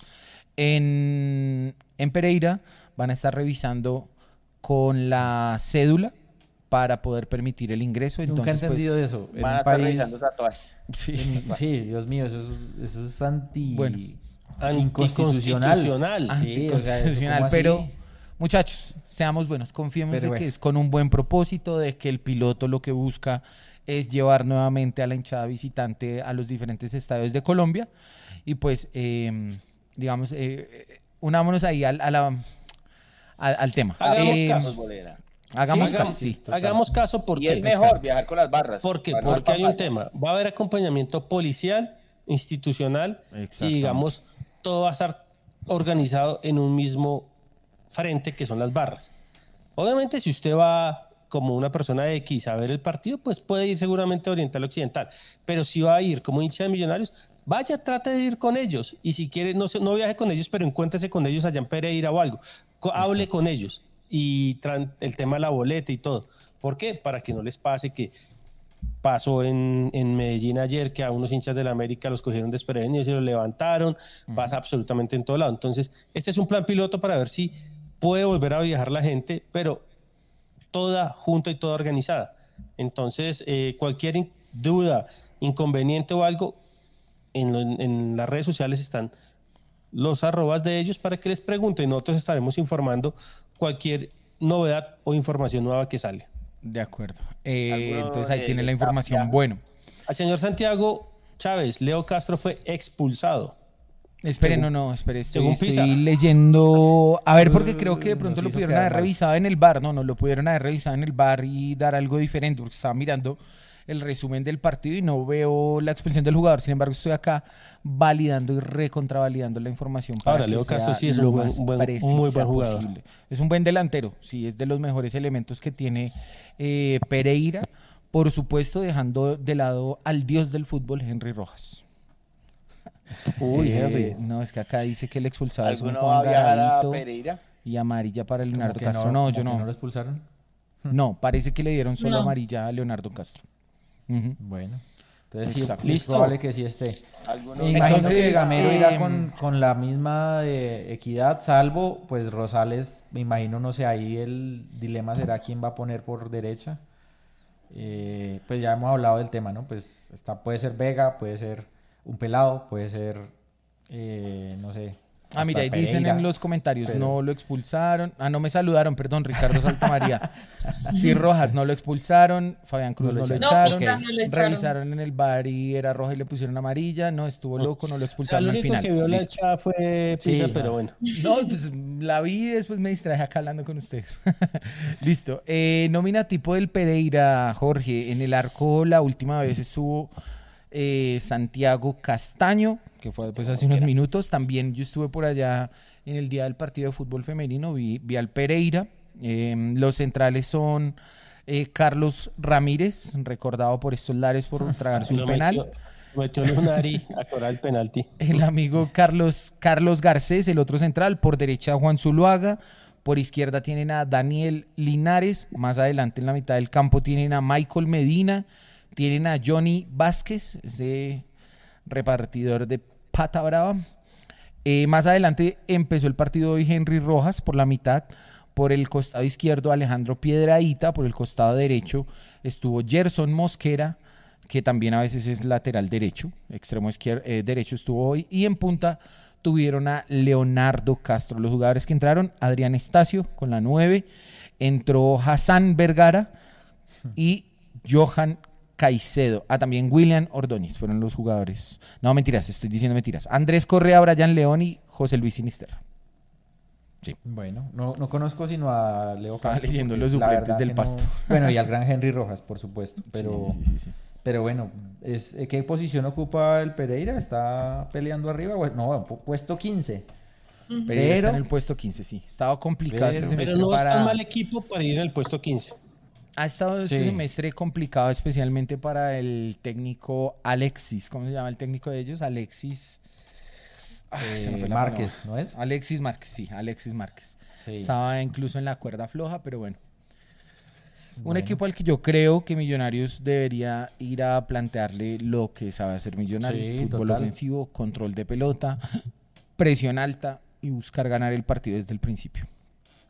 Sí, saludos a Juan Carlos Gordillo que nos envía siempre su... El gordillo chévere. Nos está, nos está pegando un paseo en ese fantasy de la Fórmula 1, hermano. Este- Juanca este Gordillo, que caiga un delantero del cielo para esta semana. Forza Millos. Spring Greetings from New York City. Ya llegó al- Spring Hombre. a New York. Sí, Ya se fue el frío. Maluco ese frío allá en Nueva York. bueno, chévere que ya empiece a calentarse. Ya están en El partido con Pereira se puede ganar, dicen por acá, que juegue Luca ganar. Cuerazo. Luca. Eh, Millonarios en los últimos partidos le dio bien allá en Pereira. Wilson Torres, si hay un Pereira ganable, es este. Tatán, tatán. Si hay un Pereira ganable es, es Juan Carlos. Eh, le quitaron la roja y solo le dieron amarilla, listo. Bueno, ahí tenemos entonces la información de el Pereira. El jueves, eh, Jorge, jueves Sí. Estará el equipo Ah, femenino sí, jugando contra el Deportivo Cali en el Estadio Palma Seca. Allá pues eh, con, con el favor de la vida estaremos haciendo el cubrimiento respectivo del partido. Chévere. Para que O sea, estén hay- pendientes de hay nuestras público. Eh, creo que no. No, Creo que no. Bueno, No. tampoco. Bueno, Pero Esperemos. bueno, vamos a ver entonces ahí cómo nos va el jueves. No entiendo por qué no Importante- hacen el. Bueno, no, mejor dicho, no voy a decir nada. Importante que Millonarios gane el partido para que vuelva a tomar la cuarta posición luego de haber perdido y de la victoria de Junior. Pues cayó ahí un- en una, una, una plaza, está de quinto Venía ahorita, bien, ya había llegado bien. al cuarto. Venía bien, pero pues son cosas que pasan. Sí. Bueno, 10 y 57, yo creo que ya no le tenía fe que íbamos a llegar a esta hora. Dije, este programa hoy va a salir a las 10 y 20, ya estamos Durmiendo. cerrando, pero bueno, salió temita, salió temita. y Perdón, bueno. acá le voy a res- responder buena, esta pregunta. Gilbert Castillo pregunta: ¿El terminar de primero o segundo en el todos contra todos da punto invisible? Entonces le leo: Reglamento Liga, eh, Liga Betplay, perdón, eh, 2022 1. Dice eh, lo siguiente: Los clubes que ocupen la primera y segunda, eh, perdón, artículo 9, inciso B. Los clubes que ocupen la primera y segunda posición en la tabla de posiciones del todos contra todos serán cabezas de grupo, mientras que los demás clubes clasificados a los cuadrangulares serán ubicados por sorteo conforme a las parejas abajo establecidas. Eh, y dice acá en el inciso F, la localidad en los cuadrangulares semifinales será establecida mediante sorteo. Y el artículo 10 dice ahí, casos de empate en los cuadrangulares semifinales. Ítem número 1, club con mejor ubicación en la tabla de posiciones finalizada la fase 1 de la liga Betplay 1 2022. Eso quiere decir Que sí. que los dos primeros equipos irán a dos diferentes grupos y cada uno gozará de el punto invisible. Mm, Bueno, bueno, buenísimo. Hay que apuntarle a eso entonces. Bueno, hora de las conclusiones, señor Pisa, pues le cedo la palabra para que se despida, hombre. Ya la gente dice que más van a hablar, ya váyanse a dormir. Nos saluda Jean Paul Portela desde Orlando, Florida, la tierra Orlando. de Mickey Mouse. Orlando. Bueno, eh, no, para todos ustedes una muy feliz semana. Eh, esperar a ver qué más pasa. Parece que, digamos, la información eh, acerca del estado de salud de Freddy Rincón no ha evolucionado más allá de, pues, de algunas especulaciones que hubo. No se ha dicho nada más. Entonces esperemos que, pues, el periodista que ya, mejor dicho, había dado una fatídica noticia tenga que corregir y que, pues, siga la recuperación de eh, Freddy Rincón. De resto, eh, que las chicas el jueves hagan un muy buen partido, en lo posible que ganen frente a un duro rival como será el Deportivo Cali. Y el fin de semana, los varoncitos, ojalá hagan buena cantidad de goles, porque fíjese que ahorita estamos perdiendo la segunda posición de la tabla por goles. por diferencia de gol contra el Tolima. ¿sí? Entonces necesitamos marcar eh, una buena cantidad de goles. Estamos Bueno, Pisa. con Bueno, más señor. 8 y el Tolima con más 10. Chao, cuídense. El Lucho ap- apretándolo. No, yo ya estoy cabeceando. Oiga, tengo que felicitar a Luquita que no se durmió en la segunda hora del y, es- programa. y hoy no dijo bobadas. No, no, no, nunca hice bobadas, por favor. Yo no Eh, quise Luqui. poner caliente al chat. Hoy estoy tranquilo. Está No. tranquilo, bueno. Esperar que Millonarios tenga un buen partido en, en Pereira y, mm, y el profe se decida por poner a los pelados en las posiciones que estamos necesitando. No improvise más. Y a ganar, hermano. Y nos vemos en el clásico y el próximo lunes para hablar del partido. Bueno, Luqui. Un abrazo grande a todos y buena noche. Chao. Lucho, su conclusión. Eh, portarse bien en Pereira, ganar en Pereira y que no se nos lesione nadie. Eso es lo más importante ahora. Eh, lo demás, el profesor Gamero que trabaje. Y un saludo a todos y estoy que me duermo. Sí, ahí quedó congelado. Carol, tu conclusión. Josh, pues primero, eh, cuando se hacen las cosas bien, se resaltan y cuando se hacen mal, no se critica, sino se hace una crítica de lo que ha pasado con ese jugador. Ah, me refiero a Macalister Silva, ¿sí? Sí. Dejar claro eso, eh, que, que en el nivel que jugó contra Equidad, juegue el resto de los partidos y que seguro vamos a llegar lejísimos. Mm, y pues que si los delanteros no funcionan, que sus otros compañeros los ayuden y los, eh, le hagan una fuerza para que las definiciones se den, porque como lo decía Pisa, si estamos abajo, no en el primer lugar es por goles, ¿sí? porque Millonarios tiene todo, absolutamente todo, pero menos definición. Y lo otro es el apoyo incondicional a las chicas que logran hacer un muy buen partido ante un duro Cali, que es una de las jugadoras y el mejor equipo ahorita femenino que hay para mí, de las que mejor juegan, pero pues el apoyo a ellas para que puedan llegar a una buena posición, en este caso pues en la cuarta. Eh, a todos un saludo, los que se conectaron, los que siempre están aquí y nos veremos eh, ganando el domingo si Dios quiere, Josh. Gracias, Carol, muchas gracias. Eh, bueno, nos veremos la próxima semana y a todos nuestros televidentes. Muchas gracias también por sus comentarios, por haber participado el día de hoy de manera tan activa en este programa. Les deseamos una feliz Semana Santa, quienes van a salir de pronto a descansar. Eh, y a quienes no, pues también que estén ahí pendientes de, nuestro millonario femenino eh, y también, por supuesto, de millonarios el fin de semana, millonarios masculino. Nos encontramos la próxima semana, ojalá con muy buenas noticias de nuestros equipos y con eh, todo el análisis y pasión que nos caracteriza en este programa. Un abrazo y chao.